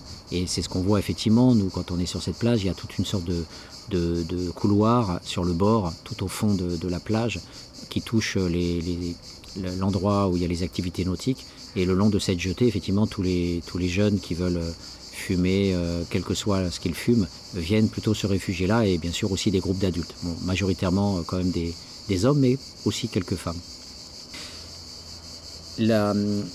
La volonté donc de ces jeunes, euh, effectivement, on voit que la- l'apparition de ces, de ces jeunes euh, en maillot euh, turquoise, de ces médiateurs sociaux, euh, est à la fois euh, euh, piégée euh, parce qu'il y a quelque chose d'aberrant dans toute cette contrôle social permanent que les classes moyennes vont accepter parce qu'elles peuvent très bien se dire bon voilà on va pas sur la plage on va pas fumer mais on s'en fiche après on peut aller dans un dans un café euh, on peut voilà il y a toujours cette partition euh, chez les dominants de ce qu'ils peuvent effectivement de ce dont ils peuvent profiter tandis que euh, ceux qui ont déjà euh, euh, parce qu'ils ont euh, une heure et demie de bus euh, pour venir euh, qui, sont effectivement, euh, et vous l'avez entendu avec les propos des animateurs, des médiateurs, ils sont toujours interdits de boîte de nuit parce que trop arabes, trop basanés.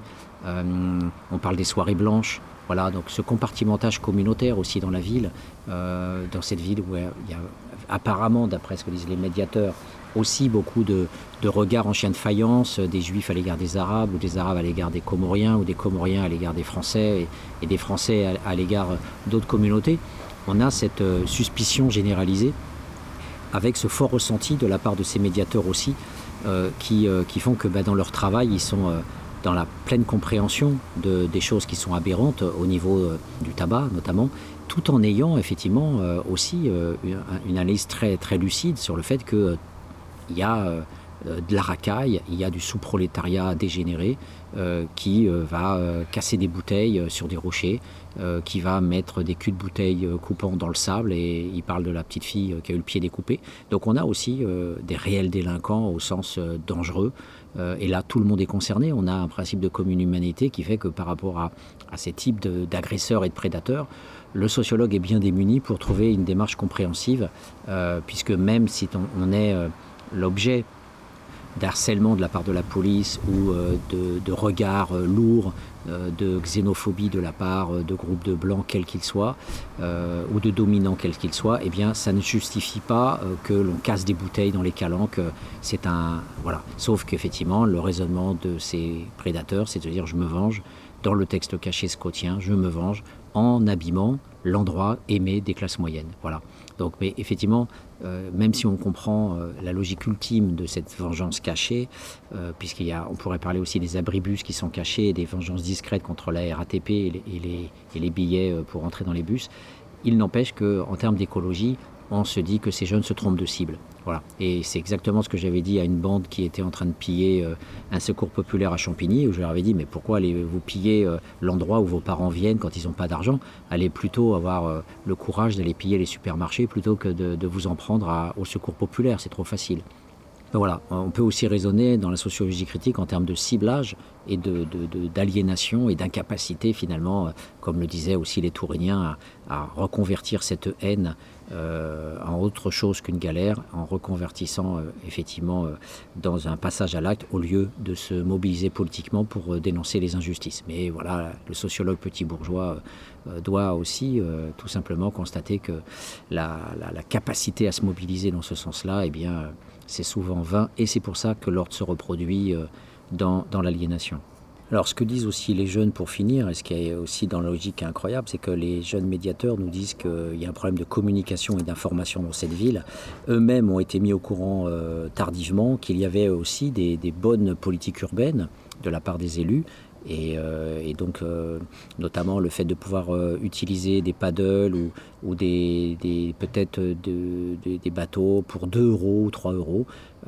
Et donc, il y a vraiment un grand problème de de, communication pour que les familles populaires puissent bénéficier, quand elles partent pas en vacances, euh, de, euh, de ces dispositifs euh, qui permettent à, à coût réduit de participer aux activités nautiques. Et vous voyez bien sûr quand je leur ai posé la question sur les classes sociales, etc., et vous le verrez avec la famille marocaine dans l'interview qu'on va vous proposer après, euh, qu'il y a euh, bien sûr euh, un usage de la plage de cette famille qui est en totale rupture, enfin une sorte de cohabitation, parce qu'il n'y a aucune activité nautique à laquelle elle participe, manque d'argent bien sûr. Cause commune, cause-commune.fm.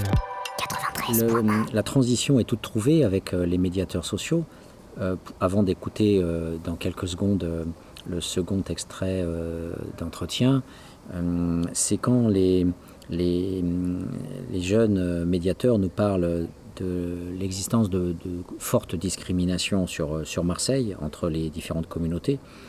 Et euh, ils étaient tous d'accord hein, pour dire qu'effectivement, il y a, euh, les gens se discriminent énormément et qu'il y a des espaces mondains, comme ils disaient, pour reprendre leur terme, où il y a du sectarisme.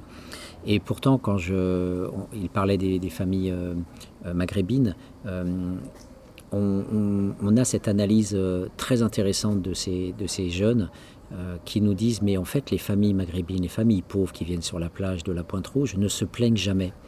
Et vous allez entendre justement euh, cette famille parler de sa vie quotidienne à la plage, et nous avons essayé de, de brasser plus largement sur ce qu'ils font en dehors de la plage pour occuper leurs enfants, plus largement ce que faisait le papa comme activité, comment fonctionnait la maman avec la nourriture, avec la, logistique euh, de, de ses quatre enfants, euh, et toutes les activités qu'elle faisait avec euh, les enfants. Et vous verrez qu'en fait, c'est comme si tout ce que je viens de vous raconter sur les politiques urbaines, sur l'histoire du port, sur les classes sociales, sur le contrôle social, sur la sécurité, comme si finalement cette famille passait à travers les cadres structurels et comment elle vivait sa vie comme elle le pouvait entre la France et le Maroc et comment cette famille euh, eh euh, arrive à se sentir très bien dans cette ville de Marseille euh, tout en voyant les choses tout en voyant euh, euh, la marabunta, tout en voyant euh, la mafia, euh, tout en voyant l'incivilité, tout en voyant la racaille, tout en voyant les prédateurs,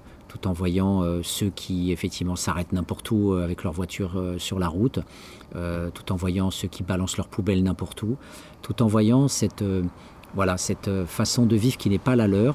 Et hum, on- je vous laisse écouter cette, euh, cette, cet échange avec le papa, la maman et, les quatre enfants, puisqu'il y a un petit moment où les enfants parlent. Et, et j'essaierai de, voilà, de conclure en, en vous proposant euh, quel- quelques, quelques analyses très succinctes sur cette rencontre. Voilà, on est en immersion euh, sur une plage qui a beaucoup, de succès, une plage euh, marseillaise, une plage dite familiale, euh, où les familles aiment se rencontrer, aiment s'amarrer. Voilà, donc je vais interviewer une famille typique marseillaise. Il est exactement entre 19 et 20 heures. Bonjour madame. Bonjour. Voilà, donc je voudrais euh, savoir si, euh, si vos pratiques de vacances ont évolué depuis des années. Est-ce que vous faites, vous avez l'habitude de venir dans, ce- dans cette plage? Euh, oui. Voilà, et qu'est-ce qui fait que vous choisissez cette plage et pas les autres plages de Marseille? Euh, c'est plutôt mon mari qui l'aime. oui, il aime bien ce cette plage. Alors monsieur, pourquoi vous aimez la voilà, en place fait. Bah, c'est en fait voilà parce que euh, par rapport à la sécurité en fait. En fait c'est une plage en fait voilà pour trouver le fond il faut marcher quand même longtemps. Voilà. Faut faire un bout de chemin quoi. Par rapport aux autres plages en fait voilà quoi. Les autres plages dès qu'on rentre il y a le fond en direct pour les enfants c'est parfait, là. Oui tout à fait. Donc c'est une question de praticité seulement Sécurité. De sécurité Sécurité pour les enfants en fait C'est voilà. pour quoi. les enfants, Voilà. exclusivement pour ça. Tout à fait. Donc c'est l'un des, des, des- des- des points Premier sur lesquels. C'est Premier un des critère. critères. Tout simplement. D'accord. Donc vous êtes bien de Marseille Oui. Vous habitez à, de- à Marseille depuis combien d'années Depuis 2009. Depuis 2009. Euh, donc le nombre d'enfants que vous avez, vous avez combien d'enfants On a quatre. Vous en avez quatre. D'accord. Leur âge, ils se suivent C'est tout simple 2 6 2 12. De C'est des jumeaux, ouais. voilà, des jumeaux.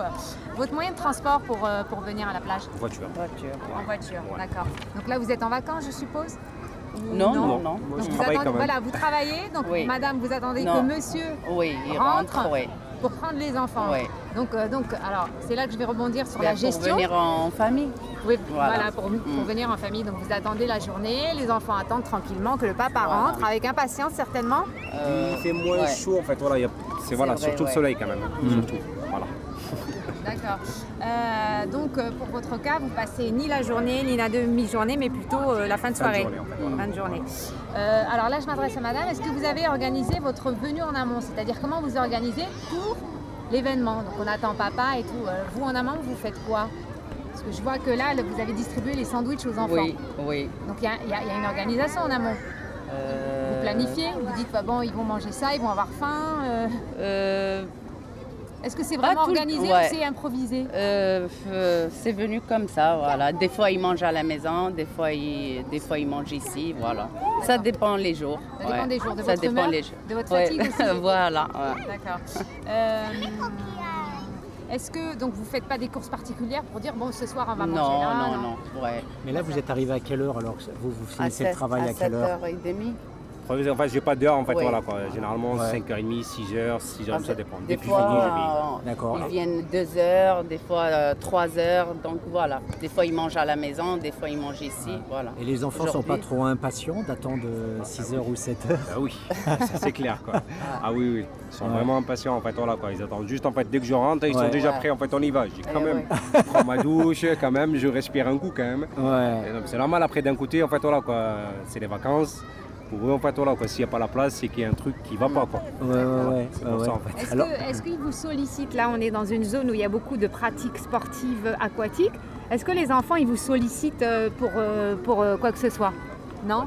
Donc, on a- en fait, voilà quoi. C'est les plongeons, machin, en fait, voilà quoi. Jouer donc, avec les frères et sœurs. pas de Ouais. faire du paddle parce que là, on voit Non, que c'est le, non. le coin. Non, Ça les intéresse pas. Voilà. Ouais. Vous, pensez que ça les intéresse pas? Non. Vous pensez que c'est une question d'âge? Non, non, non, enfin, non, ils sont pas intéressés du tout en fait. Voilà, Voilà. C'est juste jouer en fait entre eux, faire les, voilà quoi, la plongée, l'apnée en fait. Donc voilà. le fait qu'à chaque fois on soit traversé par les paddles, Oui. les trucs, ils vous disent pas j'ai envie de faire ça, j'ai envie Non. de faire. Non, jamais. D'accord, donc tout le. le- le- le- Euh, Est-ce qu'ils vous sollicitent aussi, euh, maman, achète-moi des glaces, des choses comme ça? Ça, Ah Ça, oui. oui. Ah oui. à, à croire que donc euh, le ventre est plus sollicité. oui, que- ça c'est sûr. Ouais. Sucrerie, Et machin, ouais. alors comment Ouais. vous faites pour gérer ça quand ils vous disent on veut une glace, on veut une pizza, on veut un truc? À la maison, Voilà. tout à la maison. Voilà. Parce qu'on habite enfin encore en fait à 6 minutes d'ici quoi.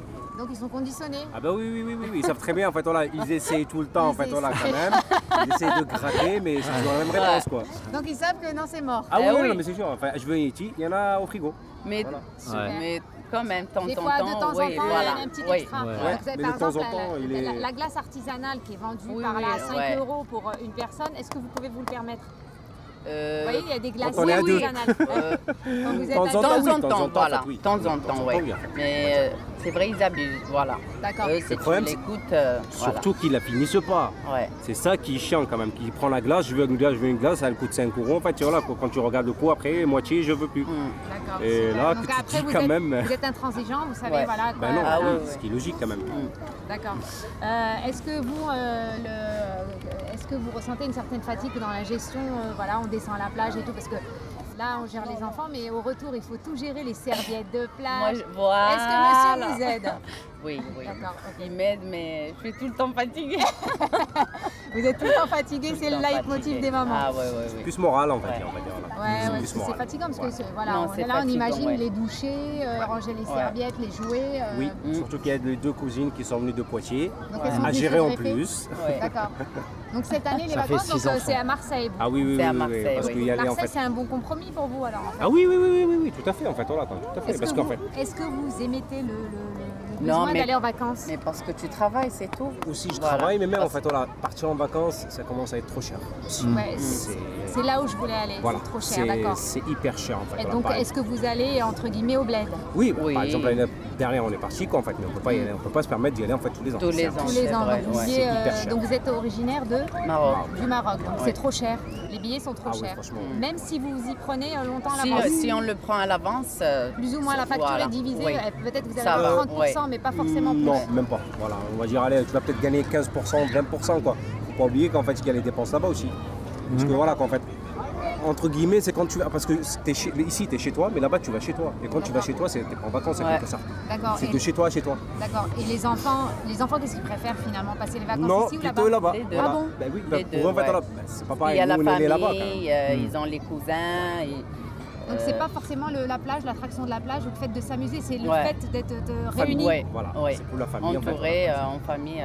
Bah, eux, c'est vraiment le changement parce, Parce qu'ils sont pas nés là-bas. Mais. Justement. c'est ce que vous dites. Voilà. C'est chez vous là-bas et c'est chez vous Ouais. ici. Voilà, donc c'est pas vraiment des vacances. Justement, quoi. Justement. Si tu veux Ouais. vraiment aller en vacances, il faut y aller dans Ouais. un endroit en fait, où en fait, euh, c'est pas chez toi. Ouais, ouais, puis... Un hôtel, tu te réveilles, tu vas ouais, pas en fait te dire en fait faut que je fasse ci, faut que je fasse ça. À ouais. manger, pareil, tu vas au resto, tu manges et tu sors. Là-bas c'est pas pareil quand Et puis quand tu Eh vas là-bas, tu es obligé de voir toute la famille parce que sinon, euh, et oui, aussi, ça se passe le mal. dans l'ensemble, contrairement à une autre ville, on a cette chance à Marseille Oui, d'avoir fait. la mer, Tout à fait. de pouvoir quand même occuper les enfants. Est-ce que vous avez opté par exemple pour des colonies, pour des stages, pour des choses comme ça pour les enfants et après Euh, vous avez été buté vous avez été à un moment, euh, vous vous êtes dit c'est pas possible parce que c'est trop cher On et on fait peut pas. On Oui, oui, cette fois. année, ouais. On Cette année, on a dit oui. oui. C'est-à-dire oui. Ah, C'est Euh, en 2017. En 2017, oui, on les a envoyés en colonie. En Hmm. On colonie, voulait, ouais, on voulait les envoyer C'était cette cher. année. Ouais. Cher. Même semaine. avec les bons CAF. Ah, Ah oui, oui, oui, trop cher. Trop cher. Ouais. Pour une semaine, les Ouais. deux, ça a coûté 1100 euros. Waouh. Une semaine. Voilà, pour deux enfants. Et après, Ouais. vous êtes obligé de choisir finalement. C'est-à-dire, Ah, dans l'absolu, quand ils vont grandir, vous ne pouvez pas envoyer Non, tous les non, enfants. non, parce que 1000 euros une semaine, ça fait quand même. euh, C'est énorme. Oui, oui, tout à fait. 1000 euros une semaine. Oui. ouais, 1100 Ah, euros. en plus, c'était au Gros du. Roi. C'est à Ouais. 160 À km. part les courses, hein, ce qu'on a fait. Hein. Ouais, ouais. Oui, ah oui, Les- oui, la liste. euh, euh, voilà, les, si, les ça. tentes, les. Ah oui, oui, euh, oui, c'était un budget en fait, voilà quoi, Ouais. de presque de 250 euros pour les deux, en Mhm. plus. C'est énorme. Ouais. Entre en fait, voilà quoi, les, les- ouais, tout ce qu'il faut en fait pour un camping quoi. Oui. Les jeunes gens qu'on a rencontrés tout à l'heure nous spécifiaient par exemple qu'il y avait des pratiques euh, aquatiques qui étaient au Prado, Oui. euh, au David, qui étaient à 2 euros. Mais personne ne le sait. Ah bon? Voilà, Euh, donc en fait on a découvert ça parce que du coup ici nous on a demandé les tarifs, c'est entre 20 et 30 euros de l'heure et là-bas c'est 2 euros. Donc voilà, donc ça c'est une information, mais ils nous ont dit que l'information ne passe pas forcément à Marseille. Ce sont les, les médiateurs sociaux, hein, c'est bien ça. Ouais, ouais, ouais, ouais, c'est ce que- c'est ce qu'ils nous ont dit, ouais. Ouais, ouais. Voilà, donc ça veut dire que les gens ne sont pas informés qu'on peut avoir des pratiques euh, beaucoup moins onéreuses. Voilà, et donc le- la circulation de l'information, elle Ouais. est, elle est pas homogène en fait euh, sur Marseille. C'est bizarre, c'est vrai que c'est bizarre. Et toi, tu avais payé combien pour Sofiane, pour la colonie de vacances? C'était quoi les tarifs quand tu as été au centre social euh, récemment pour leur demander? Combien c'était le tarif Moi, exceptionnellement, ils m'avaient fait un tarif, c'était 1000 et quelques euros, mais avec le bon CAF, j'ai eu 75 euros. Oui, mais, 1000 euros, c'était quoi Un mois ou c'était Deux semaines. Deux semaines, Ah, deux 1000 semaines. euros Voilà, deux deux semaines. semaines, mais c'est les tarifs que, que, D'accord. que- que- ouais. voilà, le- c'est plutôt ces tarifs-là, ce qui fait Ah, en C'était fait. dans le coin en fait. Oui, c'était, euh, c'était oui, euh, c'était pas loin aussi. hein. Mais c'était, voilà. euh, deux ce qu'on- semaines, ça ce qu'on va. essaye de dénoncer, c'est le Mm. fait que euh, les vacances euh, voilà, l'accès aux vacances, c'est quelque un chose. luxe. Ça, C'est ça ça, commence à c'est être ça. un luxe. Et c'est, d'où notre démarche Ouais. aujourd'hui. Ah oui, C'est ça. oui. Ah ben, C'est ça. Franchement, bravo. Euh, oui. Je voulais vous demander, euh, quand les enfants attendent de venir à la plage, ils s'occupent comment à la maison ou- Ah oui, comment vous les Comment, occupez comment ils Euh, s'occupent ils ont, toute euh, l'après-midi Ils ont eu la, la PS4 là dernièrement. Ils ont la console. Voilà. Ils ont la console. Ouais. Ouais, ouais, D'accord. Ils ont la console. donc, Et vous, voilà. en fait, euh, est-ce que le fait d'avoir les enfants à la maison, c'est un peu fatigant euh, Ça brasse? Non, ça, va. Mais je les sors. Je les sors tous les jours. Et Tous vous les sortez où? Euh, Au parc. Des fois, on va à la piscine. Des fois, on vient ici Mm. le Et la piscine, c'est pas trop cher? Un peu. C'est combien vous payez par enfant? 2-3 euros? Ou plus? C'est 3,60 Donc avec 4 enfants, Voilà. tout de suite, ça fait Ouais. 3 x 4, 12, la maman, tout, ça- euh, 15, donc ça fait une sortie à 15. Ouais, je Nous tous, on avait fait 23 euros. Ouais, c'est ça. Sauf papa. 23, sans ouais, papa, pour les- C'était 23 euros. 23 fois euros. cinq, euh, divisé par 5. Oui. C'est ça, 23 euros. Divisé par 5, à part les petites Mm. qui payent un peu moins cher. Quoi. Oui, mais quand même, ça fait un sacré budget oui, pour bah une oui, journée, c'est 23 énorme. euros de piscine. Mais parce qu'ils aiment à- beaucoup à la piscine. Ouais. À Cassis, Mm. c'est pas à côté. Ouais. D'accord, et encore, il y a l'essence. Voilà. Eh oui. Il y a quand même une demi-heure de, de route quand même aller. Non, En non, je suis obligée de les sortir plus, ouais. tous les jours. Tous les jours. Et le, Obligé. par- et le Ah, parc alors, vous aimez Ouais. quel parc particulièrement ici? Parce que nous on utilise beaucoup Pastré et, Euh, et Borelli. Ça et vous? dépend. Euh, des fois, euh, Parc Chano. Parc Chano. Des fois, oui. C'est la Euh, simplicité en fait. voilà. 26e. Le plus, Ça dépend, voilà, le plus ouais. abordable, le plus proche. Le Ouais. plus proche de la maison, ouais. Rondière. Si on Voilà, peut la éviter de... c'est juste. euh, Hmm. ouais. Voilà. Ils font du vélo, ils, jouent Mm. entre eux, voilà. Des fois, Mm. les garçons, maintenant, c'est bon, ils sont grands, donc ils préfèrent rester à la maison. Si vous aviez une demande particulière, par exemple, si vous deviez demander, euh, par exemple, euh, à la CAF ou bien au conseil régional, euh, qu'est-ce que vous aimeriez avoir pour les enfants, par exemple? Est-ce que vous aimeriez avoir des bons qui permettent aux enfants d'avoir des activités? Franchement, oui. Voilà, ou vous, par exemple, vous permettre de prendre le bus gratuitement, euh, de ne pas attendre monsieur jusqu'à 19h, que le papa il vienne avec les, les chaises Non, et non, mais je l'attends juste pour aller ensemble. D'accord. C'est tout. Mm. Euh, mais je conduis, moi. D'accord. Ah, d'accord, ok. Euh, on l'attend juste, mais euh, euh, pas tous les jours. hein. C'est rare, on vient ensemble. D'accord, euh. Voilà. Ouais, C'est pour la laisser se reposer Voilà. que je la prends et puis je Ouais. les prends en fait. Voilà, quoi, D'accord. pour, Vous venez régul- vous, euh, dans la semaine, vous venez combien de fois à la plage? Presque. Euh, presque tous Tous les, les jours. Ouais, Tous les voilà. jours. Ouais, presque Après tous les jours. Ça vous ouais. permet de vous de, de- de Ouais. compresser pour vous. Surtout et- pour eux quand même. Mm. D'accord, C'est voilà.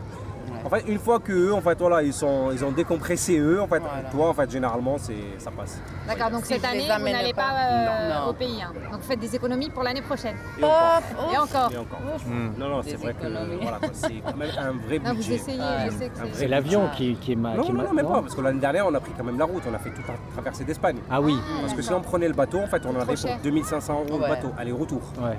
Et après, en fait, ce que tu vas dépenser là-bas, en sachant que tu arrives là-bas, tu vas quand même voyager dans les villes, Mm. euh, entre guillemets, tu vas aller à Oui, Marrakech, donc en tu vas fait, aller c'est à un voyage Agadir. qui vous coûte euh, 5000 euros peut-être. Si vous comptez réellement, peut-être que vous atteignez ouais, tu 4000, arrives. 5000. Tu arrives largement et tu même avec tu le dépasses des change. Ah Même tu dépasses. L'année dernière quand même parce qu'on est c'est parti, il y avait la fête du mouton aussi. Il fallait rajouter le prix du mouton quand même aussi. C'est. Non, non, vous inquiétez pas. J'ai un œil là. et un-. J'ai l'habitude. Ah non, j'ai Pas envie qu'à cause de nous, il y en a une qui. Non, non, non. J'ai l'habitude avec ça. Oulala. Ah, ils vont pas loin, ça va. Donc Eh comme oui. vous disiez, donc euh, l'année dernière c'était la photo. la- Voilà, en fait, il fallait rajouter le prix en fait, voilà, quoi, du sacrifice en fait, voilà, du mouton en plus. C'est voilà, et les cadeaux en plus pour les enfants, les, les vêtements en fait, voilà, quoi, de la fête. quoi. Ça c'est un plus. Quoi. Ça veut dire qu'en fait tu arrives euh, largement, en fait, tu dépasses largement les 4-5 000, tu dépasses des fois. Donc c'est énorme. Tout dépend, tout dépend. Si tu n'as pas une panne de voiture. C'est si- vrai, euh, Et tout oh, apprend. tu tout calcules en- pas quand tu es en vacances. Et est-ce que euh, par rapport au fait que de temps en temps on entende à, à la radio euh, qu'il y a des streptocoques dans la mer ou des, des, des- des trucs comme ça, donc euh, là dernièrement euh, il y a eu 3-4 jours où il y a eu l'interdiction des plages, etc. Donc dans ces cas-là vous faites comment? Le parc à côté. Mm. Tiens, Voilà, en fait, sur le parc à côté, soit en fait voilà, dans le balcon on remplit une petite piscine des fois. Mm. Voilà, comme ça en fait avec le voilà quoi, une tuyau en fait voilà, on les arrose en fait ça, voilà, ça, Mm. ça fait passer le temps un petit peu quand même. Mm. Parce que nous, quand on va dans la mer, on se dit, bon, on ne sait pas trop s'il y a des streptocoques, donc on va dans l'eau, mais on ne met pas la tête sous l'eau. Oui oui oui. Ouais. Nous, on, on- on fait toujours nos exercices en, en étant toujours à ce niveau-là. D'accord. Donc, euh, je sais pas, vous en, vous en parlez aux enfants, par exemple, dire, mettez pas la tête sous l'eau, ou des trucs comme ça, ou vous dites, bon, bah. on- Parce que voilà, enfin nous quand on vient en fait voilà, quand on voit le drapeau vert, Ouais. on voit que c'est ouvert, voilà, généralement on y va. Mm. Euh, c'est rare où on est arrivé franchement là quoi où c'était fermé. Mm. C'est vraiment très rare. C'est rare. Ouais, ouais. franchement c'est très rare quoi. Mm. Mais c'est vrai que ça arrive souvent, mais non. Mais on- Mm. c'est vrai qu'on leur dit jamais. Voilà, Mm. quoi. Un gamin, en fait, voilà, pour lui dire ça, en fait, voilà, dans sa tête, il va pas comprendre, il va dire d'accord, d'accord, d'accord. Mais en deux-deux, en fait, il va, voilà, quoi, dès qu'il rentre, il se met dedans. Mm. Ça, sert, ça sert à rien. Ça sert à rien. ouais. Et les aînés, est-ce qu'ils sont demandeurs de choses? Est-ce qu'ils veulent faire des, des activités voilà, là en grandissant? Euh, Non, ça va? Les deux non, jumeaux? Franchement, non. Non, ça va vous êtes, vous êtes sympa avec les parents? Moyen. Ouais. Ça dépend des jours. Ça dépend jours. des jours, Ouais. C'est plutôt eux qui me fatiguent. Voilà, les deux grands? Voilà, Ah, ouais. d'accord, ok. Ouais, c'est c'est l'adole- préadole- pré- Voilà, les, les- les- les autres sont suiveurs. Ah bah oui, ça suit, c'est sûr. Voilà, donc euh, comme vous avez vu, euh, il y a des médiateurs. Est-ce qu'ils sont venus et vous ont interpellé, les médiateurs euh, Jamais. non? Jamais? C'est vrai que jamais. Jamais, D'accord, vous n'allez pas vers eux? Non? Non, si- Bah, sauf s'il y a un on les problème voit spécifique? jamais. Si, en fait, voilà, si, on les croise vrai? quand même, en fait, voilà, ils Ah. sont en t-shirt, en fait, ciel. Ah là. oui. Souvent, en fait, voilà, mais jamais, en fait, voilà, j'ai eu besoin, en fait, voilà, quoi, des... D'accord. Et sinon, est-ce qu'il y a des choses sur euh, la plage que vous utilisez euh, particulièrement Je ne sais pas, est-ce que euh, les, les douches, par exemple euh, Non, les douches, euh, non. les- Bon, il y a des restos, il y a de la glace, il y a des Les douches. restos, Il y a des- euh, Est-ce qu'il y a des choses que vous on utilisez ou géné-. Voilà, Voilà. on revient. alors, la question, quand vous êtes en couple, qui vous garde les enfants Oui, on a une cousine, en fait, qui Ouais. vient, en fait, voilà, quoi. Elle est avec Mm. nous presque tout le temps, en fait, à la maison. D'accord. Bah, On a la chance.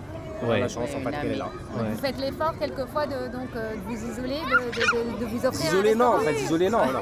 Revenir, enfin venir à deux. Il y a deux au restaurant. Pas les enfants. C'est habituel, vous essayez de vous dire on fait ça au moins une fois par mois, on- une fois tous les deux mois. Quand on peut. Euh, Quand Voilà, vous pouvez. voilà, ça vient euh, Ouais, comme, comme ça. ça. ouais. Quand vous en éprouvez le besoin. Ouais. Voilà.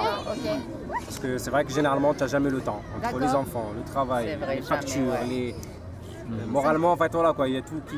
Bah, on va pas bloque. dire les factures, mais engrenage. plutôt les, voilà, le temps. ouais. Voilà. Et alors, le- le- les restos où vous allez, ça se trouve où?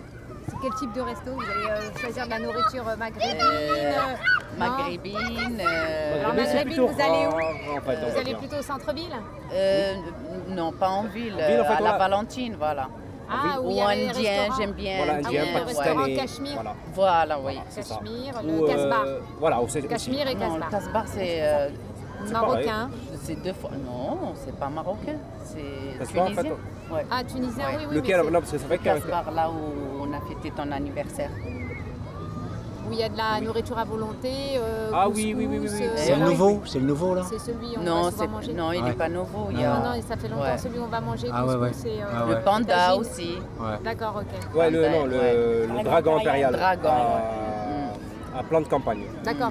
Euh, dans vos habitudes euh, aussi, est-ce que vous allez dans des plages autres que celles de Marseille? Cassis, Bandol, Oui. Saint-Cyr, La Ciotat? C'est rare, mais ça nous arrive en fait rarement en fait d'y aller par exemple à, à Bandol. Le week-end. Voilà. Qu'est-ce que vous aimez dans Bandol Tu aimes Ouais, ça, change, je sais pas. En fait, Ouais. voilà, ça change. Je sais Ça pas. change, Marseille. Euh, Rien que de faire la route, en fait, tu dis c'est bon, je vais à une autre plage. Alors que Je sors de c'est Marseille. pareil en fait, voilà. D'accord. De temps en temps les calanques, mais ça on va Avec les grands. voilà, Avec mais les parce qu'on ouais. fait euh, la marche. Ouais. Et c'est dur, mais voilà. On l'a déjà fait avec. euh, Voilà. Donc en quand vous allez dans les autres plages, en fait, vous prévoyez la journée, forcément. Ah bah oui. Oui. Pas une sortie de travail. Ah bah. C'est pour ça, oui, j'ai dit les week-ends. Donc là, forcément, vous avez une gestion euh, préparation en amont. D'ailleurs, vous préparez les sandwichs, les trucs, tout ce qu'il vous faudra pour la journée. Tout, Donc ouais. vous serez encore plus fatigué le soir. Ça va. Mais il y a quand même quelque chose qui, moi, me, une question importante pour moi. Moi, je viens du Nord. Et, et aller en vacances à la mer, quand j'étais petit, c'était le, le- le- le luxe absolu. Ouais. Aller à la plage, partir en camping avec mes parents, etc. Vous, les enfants, vous habitez ici. Vous, toute l'année, vous voyez la mer. Donc, Oui. est-ce que vous avez le sentiment d'être en vacances? Ça fait partie de votre quotidien, en fait. Ouais. Quand je suis dans Parce que moi, c'était le changement du monde, mais ouais. tu as cette chance d'avoir d'être dans un cadre exceptionnel avec les calanques, la mer. Donc du coup, est-ce que tu as quand même le sentiment d'être en vacances après l'école? Qu'est- Qu'est-ce qui fait que tu es en vacances pour toi? Ça, tu peux, Mais c'est moi. C'est Et le fait? Des fois, de rester avec mes parents, jouer. Et euh, aussi de jouer à Play. Voilà. Qui me donne envie. Est-ce que tu es conscient que tu es un privilégié? Non. Non? Et d'après toi, pourquoi? Parce que ça fait partie de ton... non. Non T'as pas l'impression d'être privilégié par rapport à un autre gamin qui vit dans le Nord, euh, qui connaît, qui peut pas fouler le sable comme, comme tu es en train de le Parce faire? que moi, les vacances, c'était un mois, alors que toi, tu as juillet et août. Déjà. Toute l'année, parce que je vais, je vais pêcher quand même, je les amène avec moi. Ah ouais Donc en fait, ce qu'on t'a pas prévenu, c'est que tu vas être en immersion pendant, pendant un mois en région parisienne ou dans le Nord. D'accord. Et là, tu prendras conscience que tu es un privilégié. Un petit C'est vrai, non, mais c'est vrai qu'en fait, ouais, ils se rendent pas compte en fait que c'est une chance qu'ils ont. Ouais. Par rapport à d'autres gamins, en fait, c'est une tout le chance. ouais. On leur dit chance. tout le temps. Vous avez la mer, en fait, voilà, il y en a qui viennent, ils dépensent de l'argent pour venir ici. Ouais, ouais. Parce qu'on a des amis qui habitent à Briançon, Eh ben, le ouais, 05. ouais, ouais. Là Mais où on ils habitait nous avant. Ouais. Ah d'accord, vous n'êtes- pas originaire de Non. À Marseille, vous n'êtes pas arrivé... euh, Ah, vous avez grandi là? Non, vous venez de- du Maroc. Non, lui, euh, il était là-bas, Ah, à d'accord. Briançon, en fait. à. Briançon, Après, en fait, avec ses parents. Donc vous, vous Et êtes je- marocaine. Voilà. Et quand je suis arrivée euh, du Maroc, euh, je suis allée euh, À direct. Briançon. Voilà. À Briançon. Je suis Après, restée, et pourquoi vous êtes venu sur Parce Marseille que je travaille Par rapport sur à son travail. Ouais. Voilà, c'est ça, en fait. Et je comme travaille- il est tout Vous, le êtes- temps. vous avez été muté Non, non, vous, non, vous non. descendez Il est intérimaire. D'accord, ok. Donc, voilà. pas- Donc euh, il est tout le temps. euh, En vadrouille. Il est Ah partout, oui, oui. voilà. Et vous Bordeaux, bougez pas, vous, vous êtes à Marseille, vous bougez pas Maintenant, oui. oui. D'accord, ok. Donc là, la vadrouille, plus de vadrouille. Euh, Non, non, ça, il a arrêté les déplacements. D'accord. non, il a arrêté il y a deux ans, il a arrêté les déplacements. Ah, ça c'est intéressant de voir que en fait, euh, c'était pas un choix, Hmm. euh, un choix posé. C'était Oui. euh, voilà. C'est sûr, parce qu'en fait, voilà, ils grandissent, c'est l'âge où il faut que je sois là. D'accord. Voilà. Mais Que là, ce soit c'est- pour eux ou pour les petites.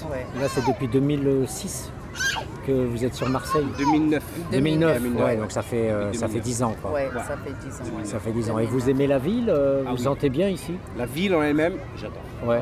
Ah bon Après, Ouais. les gens ici. Ah bon Ah, mais comment Non, on peut la- aimer la ville et euh, faire abstraction des gens Parce que euh, voilà, enfin, j'essaie de ne pas regarder en fait voilà quoi, en fait ce qu'ils font quoi, parce que voilà quoi, c'est- il y a beaucoup de sauvages ici en fait. Ouais. À Marseille. L'incivisme. Ouais. C'est- D'accord. Voilà, franchement c'est. c'est- c'est Donc ça affreux, vous quoi. dérange en fait c'est Ouais, quelque chose franchement vous oui, dérange oui, oui. Dans le quotidien Ah, je sais pas, un, un truc tout simple en fait, voilà, quoi, tout bête. Je sais pas, euh, tu roules en fait, voilà, quelqu'un devant toi, il s'arrête au milieu, en fait, il va chercher son pain, et toi, tu es derrière, en fait, voilà, obligé d'attendre que la route se libère pour doubler pour partir. Hmm. Un petit détail, de rien du tout, ben en fait, voilà, voilà. Voilà, mais dans, dans Ou aller jeter le, voilà quoi, en fait, la poubelle n'importe où, je sais pas moi, le, il sort sa main par la fenêtre et je jette, euh, voilà quoi, le, papier, je sais pas. Ça, ça me dérange, je sais pas.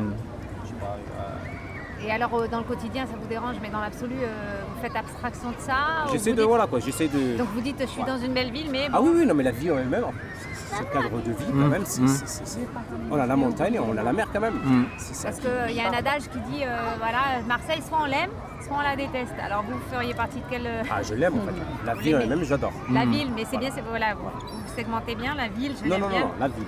Voilà. la ville, en fait, la qualité. Enfin, la ville, pas. pas euh, la qualité de vie, en fait, entre guillemets. Parce que ça reste quand même voilà, une ville qui est assez chère aussi. Hmm. Pas mal, voilà quoi. euh, dans quoi vous le ressentez qu'elle est chère Euh, si on regarde bien, en fait, le loyer, en fait, c'est cher quand même. Pas comme Paris, mais c'est quand même cher. D'accord. Euh, En opposition au salaire, c'est-à-dire les les courses, en fait, oui, oui, les courses, ça commence à être Ça commence cher. super cher, ouais. Voilà. Après, en fait, voilà, quoi, tu peux très bien en fait, aller au marché. Oui, mais non. euh, Alors comment vous faites pour les courses? Comment vous organisez pour que les courses vous coûtent Voilà, non, le moins cher possible? Parce que Ah nous, oui. euh, on a fait l'expérience d'aller à Noailles acheter nos fruits, on s'est aperçu que par exemple, c'était divisé par trois par rapport à une grande c'est surface. trop cher, euh, Ah oui, oui. ouais, ouais. Et après, Mais après, comment on fait pour aller à Noailles euh, tout le temps? Non, j'achète jamais à Noailles. Et pourquoi? Euh, Je trouve que c'est trop cher. Noailles, c'est trop cher Le marché Ah, de. Noailles, Oui. vous trouvez moins cher que Non. le marché à Noailles? Non, c'est cher, c'est cher. Ah bon? Par rapport à, par rapport à, bon, moi j'achète mes fruits, mes chez le légumes, primeur, là, en fait, voilà, voilà. primeur. C'est vrai qu'un primeur, Oui, c'est vrai qu'il brasse. Ouais. Et c'est pas cher. Ouais, ouais. Il brasse beaucoup. oui, mais même, tu as vu la qualité? Mais Oui, c'est- aussi. Alors, Ah ce oui, primeur, voilà. il se trouve où? Euh, vous savez, C'est- en fait, Saint-Loup, Castorama Ah, Saint-Loup. Voilà, Saint-Loup. Saint-Loup? Ouais, Saint-Loup. Vous D'accord. savez en fait Castorama Oui, Saint-Loup oui, oui, Ah ça ben, y est, c'est juste vois. devant. Oui, oui, j'ai l'habitude, de- j'avais l'habitude d'acheter là-bas. Ah, bah, c'est Et en moi, face. je pense que Ou pour sinon, ayant, au champ. ayant testé les prix de Noailles, Noailles est Ah moins ouais cher. Non, Alors, combien vous achetez? On va faire un test tout simple. Combien vous achetez vos brugnons? Vos nectarines jaunes, le kilo Euh, 2 euros en fait normalement. Moi, je le paye 99 centimes à Noailles. Ah bon? Allez, arrondi à 1 euro. hein. Non, non, 99 centimes, c'est À important. quelle heure? Dans la journée?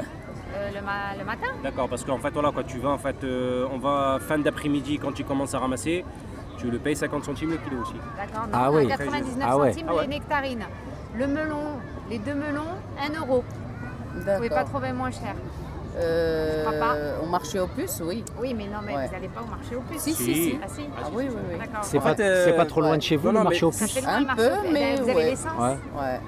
Oui, mais, oui, mais quand tu vas, tu vas pour quelque chose. Ouais. Prends on, fait le stock. Ouais, ouais, ouais, ouais. justement. Alors moi, je pour avoir stock, comparé, ouais. je pense que le Soit marché là-bas, aux puces, soit le marché aux puces est plus cher que Noël. Ah bon? D'accord. Je sais pas, et pourtant, en fait, voilà, quoi, j'ai quand même, euh, je fais souvent, en fait, les... quand elle m'envoie faire deux, Les trois courses, trucs. Hmm. moi j'ai constaté que, les prix étaient plus chers. À. Noël, moi j'ai constaté Ah. les nectarines euh, 99 centimes, le melon 1 euro les deux melons. D'accord. Euh, Mais c'est pas tout le temps peut-être. Bah là c'est ce qu'on a vu Ah, hein, ouais. Chez pas la tout le fois temps. dernière. Ouais. euh, les concombres pas chers, les tomates 90, les tomates grappes 99 centimes. Oui, oui, oui. Tout ça. euh, et vos Oui, courses- moi aussi, je Et les courses, vous les Ouais. faites euh, Lidl, Carrefour, Auchan, parce que j'ai constaté que Lidl c'est super cher. Euh, je fais, en ce moment, je fais Leclerc et Auchan. Voilà, les deux. Au rayon euh, à moins d'un euro. Voilà. D'accord, on est bien d'accord. Oui, parce que oui, Lidl oui. c'est cher. Moi, Oui, mon c'est- constat, Lidl, Lidl, c'est C'est vrai que cher. ça commence, ouais. Ouais. Ça fait un moment. Oui, c'est Ouais, vrai. ça fait un moment Ouais. que c'est cher, on est C'est vrai. d'accord. Moi, j'achète Ouais. que, euh, Ils ont monté, ouais. euh, que mes produits ménagères, voilà, pour Voilà, euh, voilà, c'est tout. Ouais. Mm. Mm. Ouais. fait, voilà. Les produits ménagers, effectivement, c'est ce que je disais, Mm. voilà. C'est tout. Voilà, et, les- donc, au- C'est à long, le- mais et donc Leclerc, vous trouvez, c'est un bon compromis pour les courses Oui, alors ça va, oui. Mieux qu'au champ. Oui, et au oui. champ, il y a le rayon moins d'un euro. Oui. Voilà, Oui, pour les légumes. oui, il n'y a pas grand-chose. voilà, Oui, il y a pas grand-chose, grand-chose, mais on ouais. bidouille en fait. Oui, justement. Voilà, Voilà. on bidouille, on achète ça. Tout à fait. voilà. Ouais. Est-ce Voilà. que vous avez des petites astuces, par exemple, qu'on pourrait, euh, que les familles nombreuses ont pour, euh, par exemple, la rentrée scolaire, comment vous faites? Là, vous ne pouvez pas passer, euh, on ne peut pas euh, passer l'impasse des affaires scolaires. Est-ce que vous avez, petits- vous avez des petites astuces comme ça pour faire des économies? Pour faire des économies. hein. Sur quoi, par exemple, budgéter Le pain, comment vous le faites? Vous l'achetez où? En boulangerie En En grande boulangerie, oui. Des fois, on le Des fait. grosses quantités? Euh, Ouais, par 8 quoi. Par oui. huit. On congèle. Oui. Voilà. Et- ouais. Pas tout le temps, mais Oui. des fois je le fais à la maison. Donc Ah, vous euh, faites ça votre dé- pain Oui, oui, oui. La boulangerie au-dessus dépend. d'Auchan, là où on a par 8 là. Oui, oui, oui. Voilà, oui. Vous avez donc euh, pu entendre euh, cette, euh, cette famille marocaine euh, euh, évoquer son bonheur tranquille, cette famille qui ne se plaint pas, cette famille qui, qui- qui fait avec, qui fait avec euh, ce qu'on lui propose, avec euh, le revenu du mari, avec euh, cette ville qui est balnéaire et qui bénéficie de, plages euh, au bord de la mer. Et, et c'est ça la première idée qui est intéressante, c'est que finalement, cette famille est prise comme tout le monde dans une structure, la structure urbaine avec euh, voilà, des endroits où on peut se baigner, des endroits euh, inaccessibles, des ports où c'est interdit, où il y a des classes sociales qui se, qui se regardent en chien de faïence et, et où cette propre famille aussi observe, euh, regarde qui fait quoi, qui est qui et qui a un jugement critique aussi sur euh, sa propre communauté. Et, hum, et, donc cette famille ne se plaint pas, elle se fond dans la ville, elle, prend ses transports. Euh, quand la plage est interdite, eh bien, on reste sur le balcon avec un petit, une petite piscine en, caoutchouc, on occupe les enfants dans les parcs, euh, on peut aller dans la piscine. euh, euh, voilà, il y a, ça c'est la première idée, c'est que il faut toujours voir comment se raccordent ou ne se raccordent pas euh, les, grandes analyses socio-raciales, les grandes politiques urbaines, et comment cette famille finalement, qui connaît les, les médiateurs sociaux, qui les a vus, eh bien, euh, euh, ne voit pas de problème à, leur présence et, n'est pas non plus euh, euh, sollicité par ces médiateurs qui ciblent plutôt les groupes de jeunes. Euh, et en tout cas qui a priori ne ciblent pas trop euh, les, les- les familles le soir qui font des barbecues puisqu'ils ont quitté leur travail à, cette heure-là. Et, donc euh, la famille voit, bien, voit bien toutes ces structures et, et en même temps n'est pas trop concernée.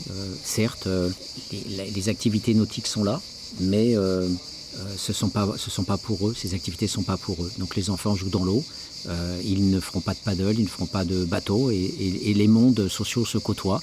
Mais hum, pour eux, voilà, c'est pas de l'ordre du, possible. Et vous voyez bien que par rapport à cette famille, hum, qui n'est pas forcément en, en vacances, comme il le dit, puisque il est chez lui à Marseille dans le travail, il est chez lui au Maroc euh, dans son pays quand il y va, donc c'est c'est pas des vacances, il n'est pas en vacances finalement, Euh, mais en même temps il se sent très bien dans, cette ville, mais le transport est cher, le transport euh, bien sûr euh, pour aller au Maroc et, vivre là-bas est exorbitant, donc il ne peut pas y aller tous les ans, donc le, rapport au bled est problématique pour les familles pauvres.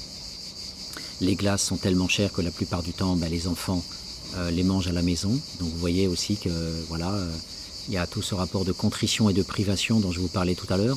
Les classes populaires en manque, toujours vivent dans le manque, être avoir moins. Alors quand on, peut effectivement se dire que on peut descendre sa bouteille de whisky dans, dans un bar euh, tout en ne fumant pas pendant deux heures, on peut se dire voilà, la privation est de courte durée.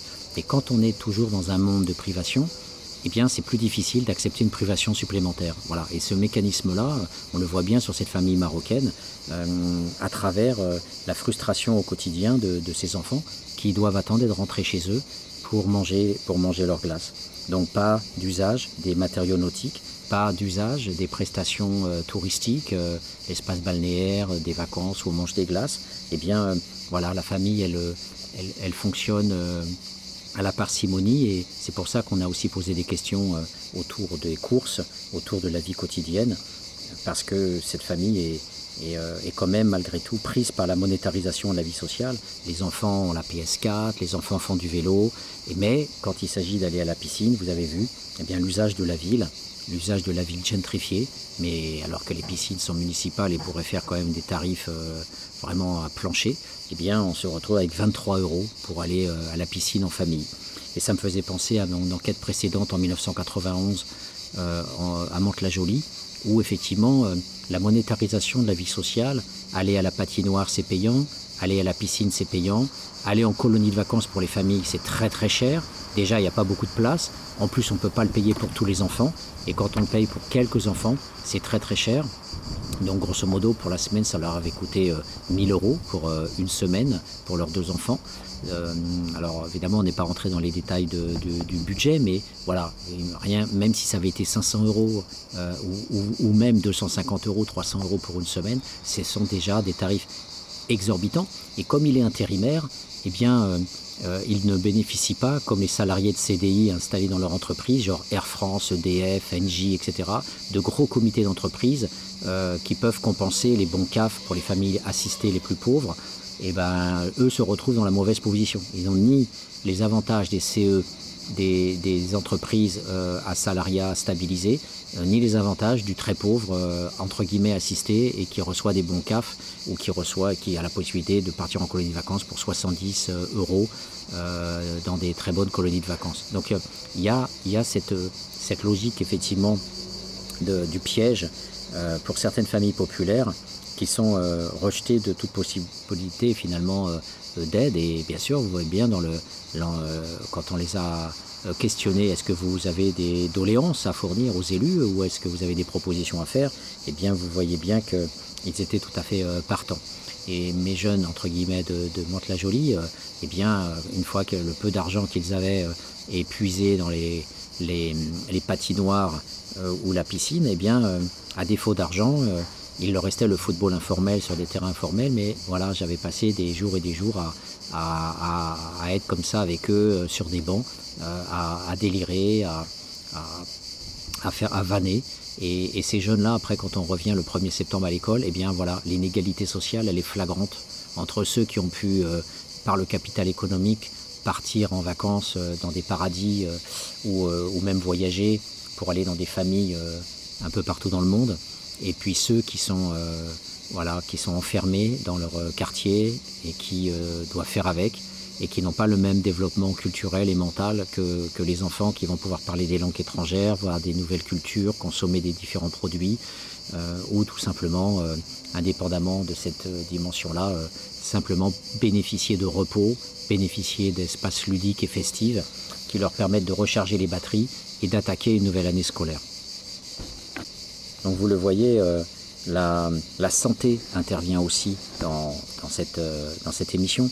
La maman est fatiguée parce que, eh bien, euh, même s'ils sont à 6 minutes, eux ne viennent pas des quartiers nord. Vous avez vu, ils sont à 6 minutes. Mais malgré tout, il faut quand même s'occuper de tous ces enfants qui ne partent pas en colonie de vacances, qui ne partent pas effectivement dans la famille au bled parce que là c'est trop cher. Donc elle les a sur le dos. Elle a les quatre enfants sur le dos du matin jusqu'au soir. Euh, et, ça aussi, ça fait partie de, l'analyse de, la sociologie des classes populaires, c'est aussi l'épuisement. Qui peut prendre en charge ces gosses Il n'y a pas assez de centres aérés à Marseille. Euh, c'est ça aussi la politique urbaine. On fait des pistes cyclables, on va dépenser des millions pour refaire du goudron pour des vélos de bobos, mais en attendant, euh, les familles populaires comptent-elles réellement pour que leurs enfants partent en vacances ou aillent dans des centres aérés et ben, La mère, elle, doit se démener pour les emmener dans des parcs, pour les occuper.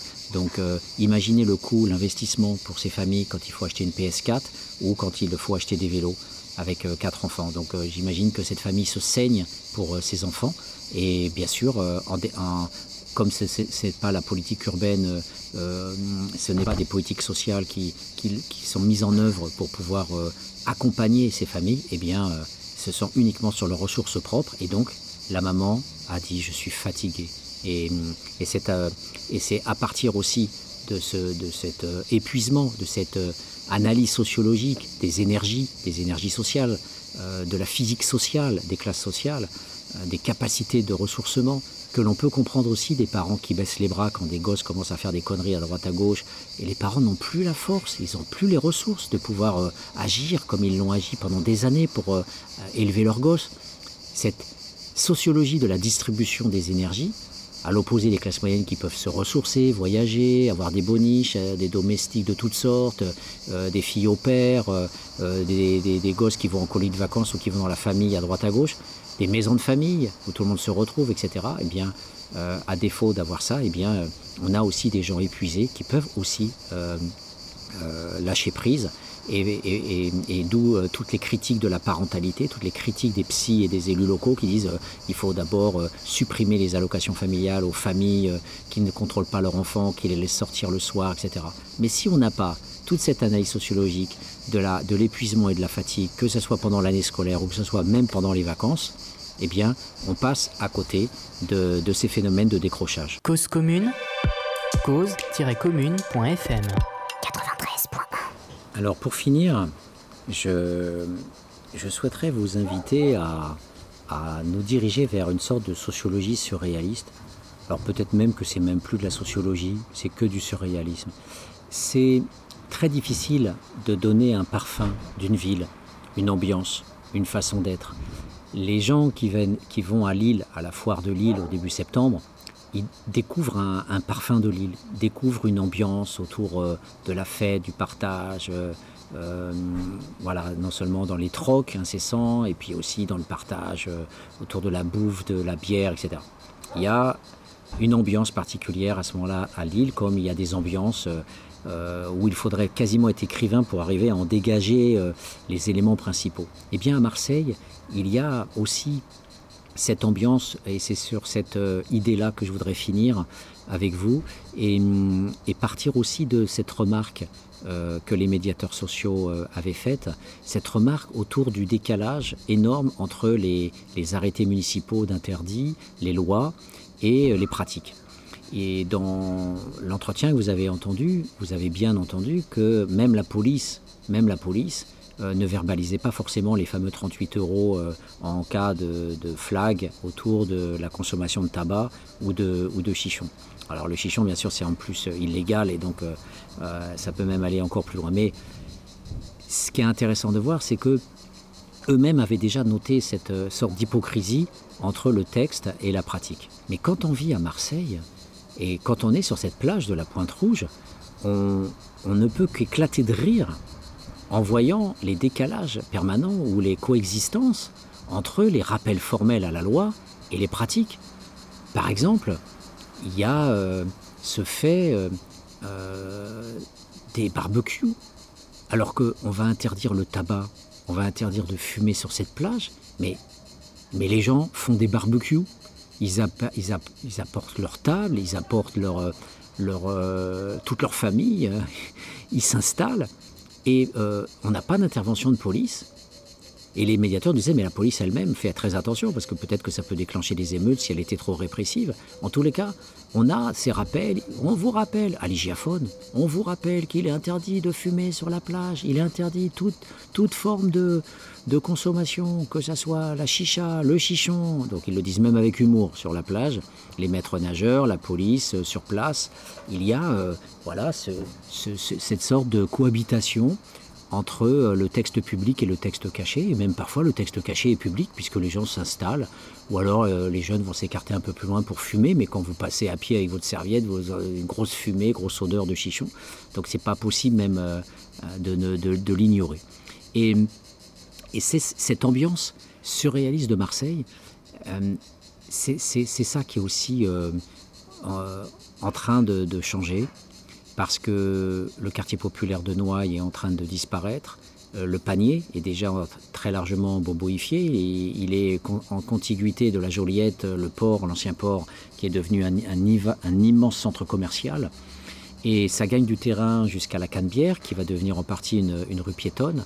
Et de la rue Canebière, de la Canebière, on arrive sur Noailles, le quartier maghrébin, euh, qui, fait cohabiter aujourd'hui euh, des, nouveaux magasins chics euh, de, français avec les, petits, les, petites boîtes à pizza et, le marché aux légumes qui se trouve à côté de, de, la sortie de métro, Noailles. Et et cette, cette un peu cacophonique, on, la vit quand on est à Marseille, elle- va-t-elle disparaître avec la gentrification? Certainement. Certainement, on va se retrouver dans une ville euh, qui se veut européenne, qui reçoit des fonds européens pour euh, éventrer Marseille et faire des grands boulevards, qui est en train de, voilà, de proposer euh, des, belles allées piétonnières, surtout pour, les soi-disant cyclistes qui vont pratiquer ces, grandes artères. Et pourtant, on a ce, encore cette senteur de décalage, cette senteur de bizarre de, ce Marseille euh, qui, euh, voilà, qui, qui sont à la fois euh, dans une réalité où on a cette bourgeoisie nautique avec les paddles, etc. Et où à côté il y a la plage, cerclée des fameux, des fameux, des fameuses bouées jaunes qui euh, délimitent le périmètre euh, autorisé pour pouvoir se baigner.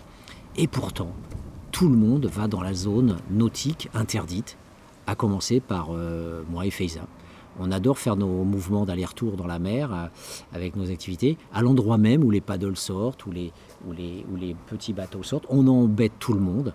Et il y a précisément sur la plage ces familles maghrébines qui se situent justement euh, là où, les bateaux, euh, où les clubs de plongée, où les clubs de, nageurs, où les clubs nautiques euh, doivent utiliser leur portion de plage pour pouvoir déployer leur activité. Et ben nous-mêmes, on est dans, cette eau, alors que le maître nageur pourrait intervenir, que les postes de secours pourraient dire mais sortez de la mer, vous n'avez pas le droit d'être là. Eh bien non, dans une cacophonie générale, alors même qu'il rappelle à la loi, eh bien, ne nous rappelle même pas à l'ordre. Donc on va produire un arrêté municipal sur la cigarette, euh, avec euh, tous les enjeux dont je vous parlais. Et parallèlement à ça, on se retrouve dans des situations d'illégalité totale, que ce soit le barbecue, que ce soit euh, tous ces nageurs comme moi et Feiza, qui faisant n'importe quoi et qui se situant encore euh, euh, voilà, en pointillé, en, contournant les, planches à voile euh, des gens qui sortent et qui essaient de nous éviter et qui sont dans une galère pas possible parce que, et c'est pareil quand les bateaux à moteur des postes de secours partent, eh bien ils sont obligés de, nous, crier dessus en disant attention on arrive et poussez-vous un peu. Mais, dans l'ensemble, on n'a pas notre place, on ne devrait pas être là et pourtant on est là. C'est-à-dire qu'au cœur de ce Marseille-là, ben, nous sommes pris aussi nous-mêmes dans ce, côté surréaliste de Marseille qui est toujours euh, à côté de la loi, euh, alors même que la loi s'exprime, mais personne finalement, euh, ou en tout cas beaucoup, ne veulent pas encore l'entendre et ne veulent pas s'y soumettre.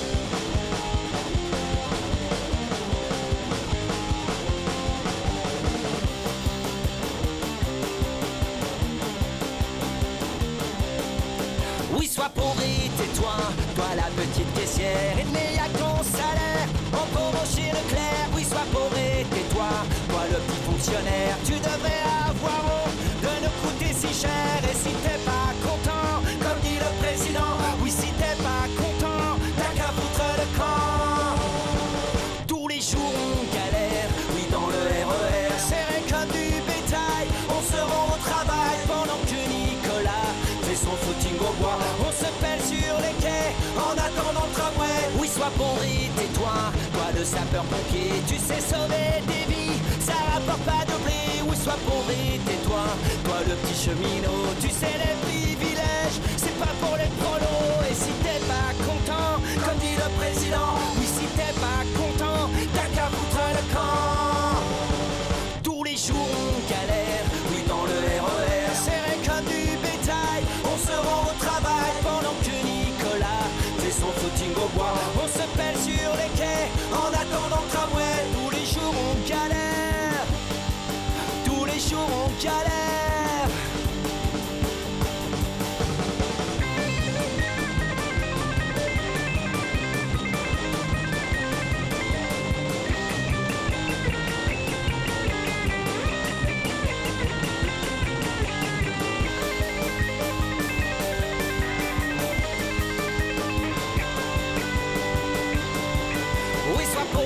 toi la petite infirmière, on te les paiera jamais, tes heures supplémentaires. Oui, sois pauvre et tais-toi, toi la petite Kaira, fume ta marijuana et surtout bouge de là. Et si t'es pas content, comme dit le président, oui, si t'es pas content, t'as qu'à foutre le camp. Tous les jours on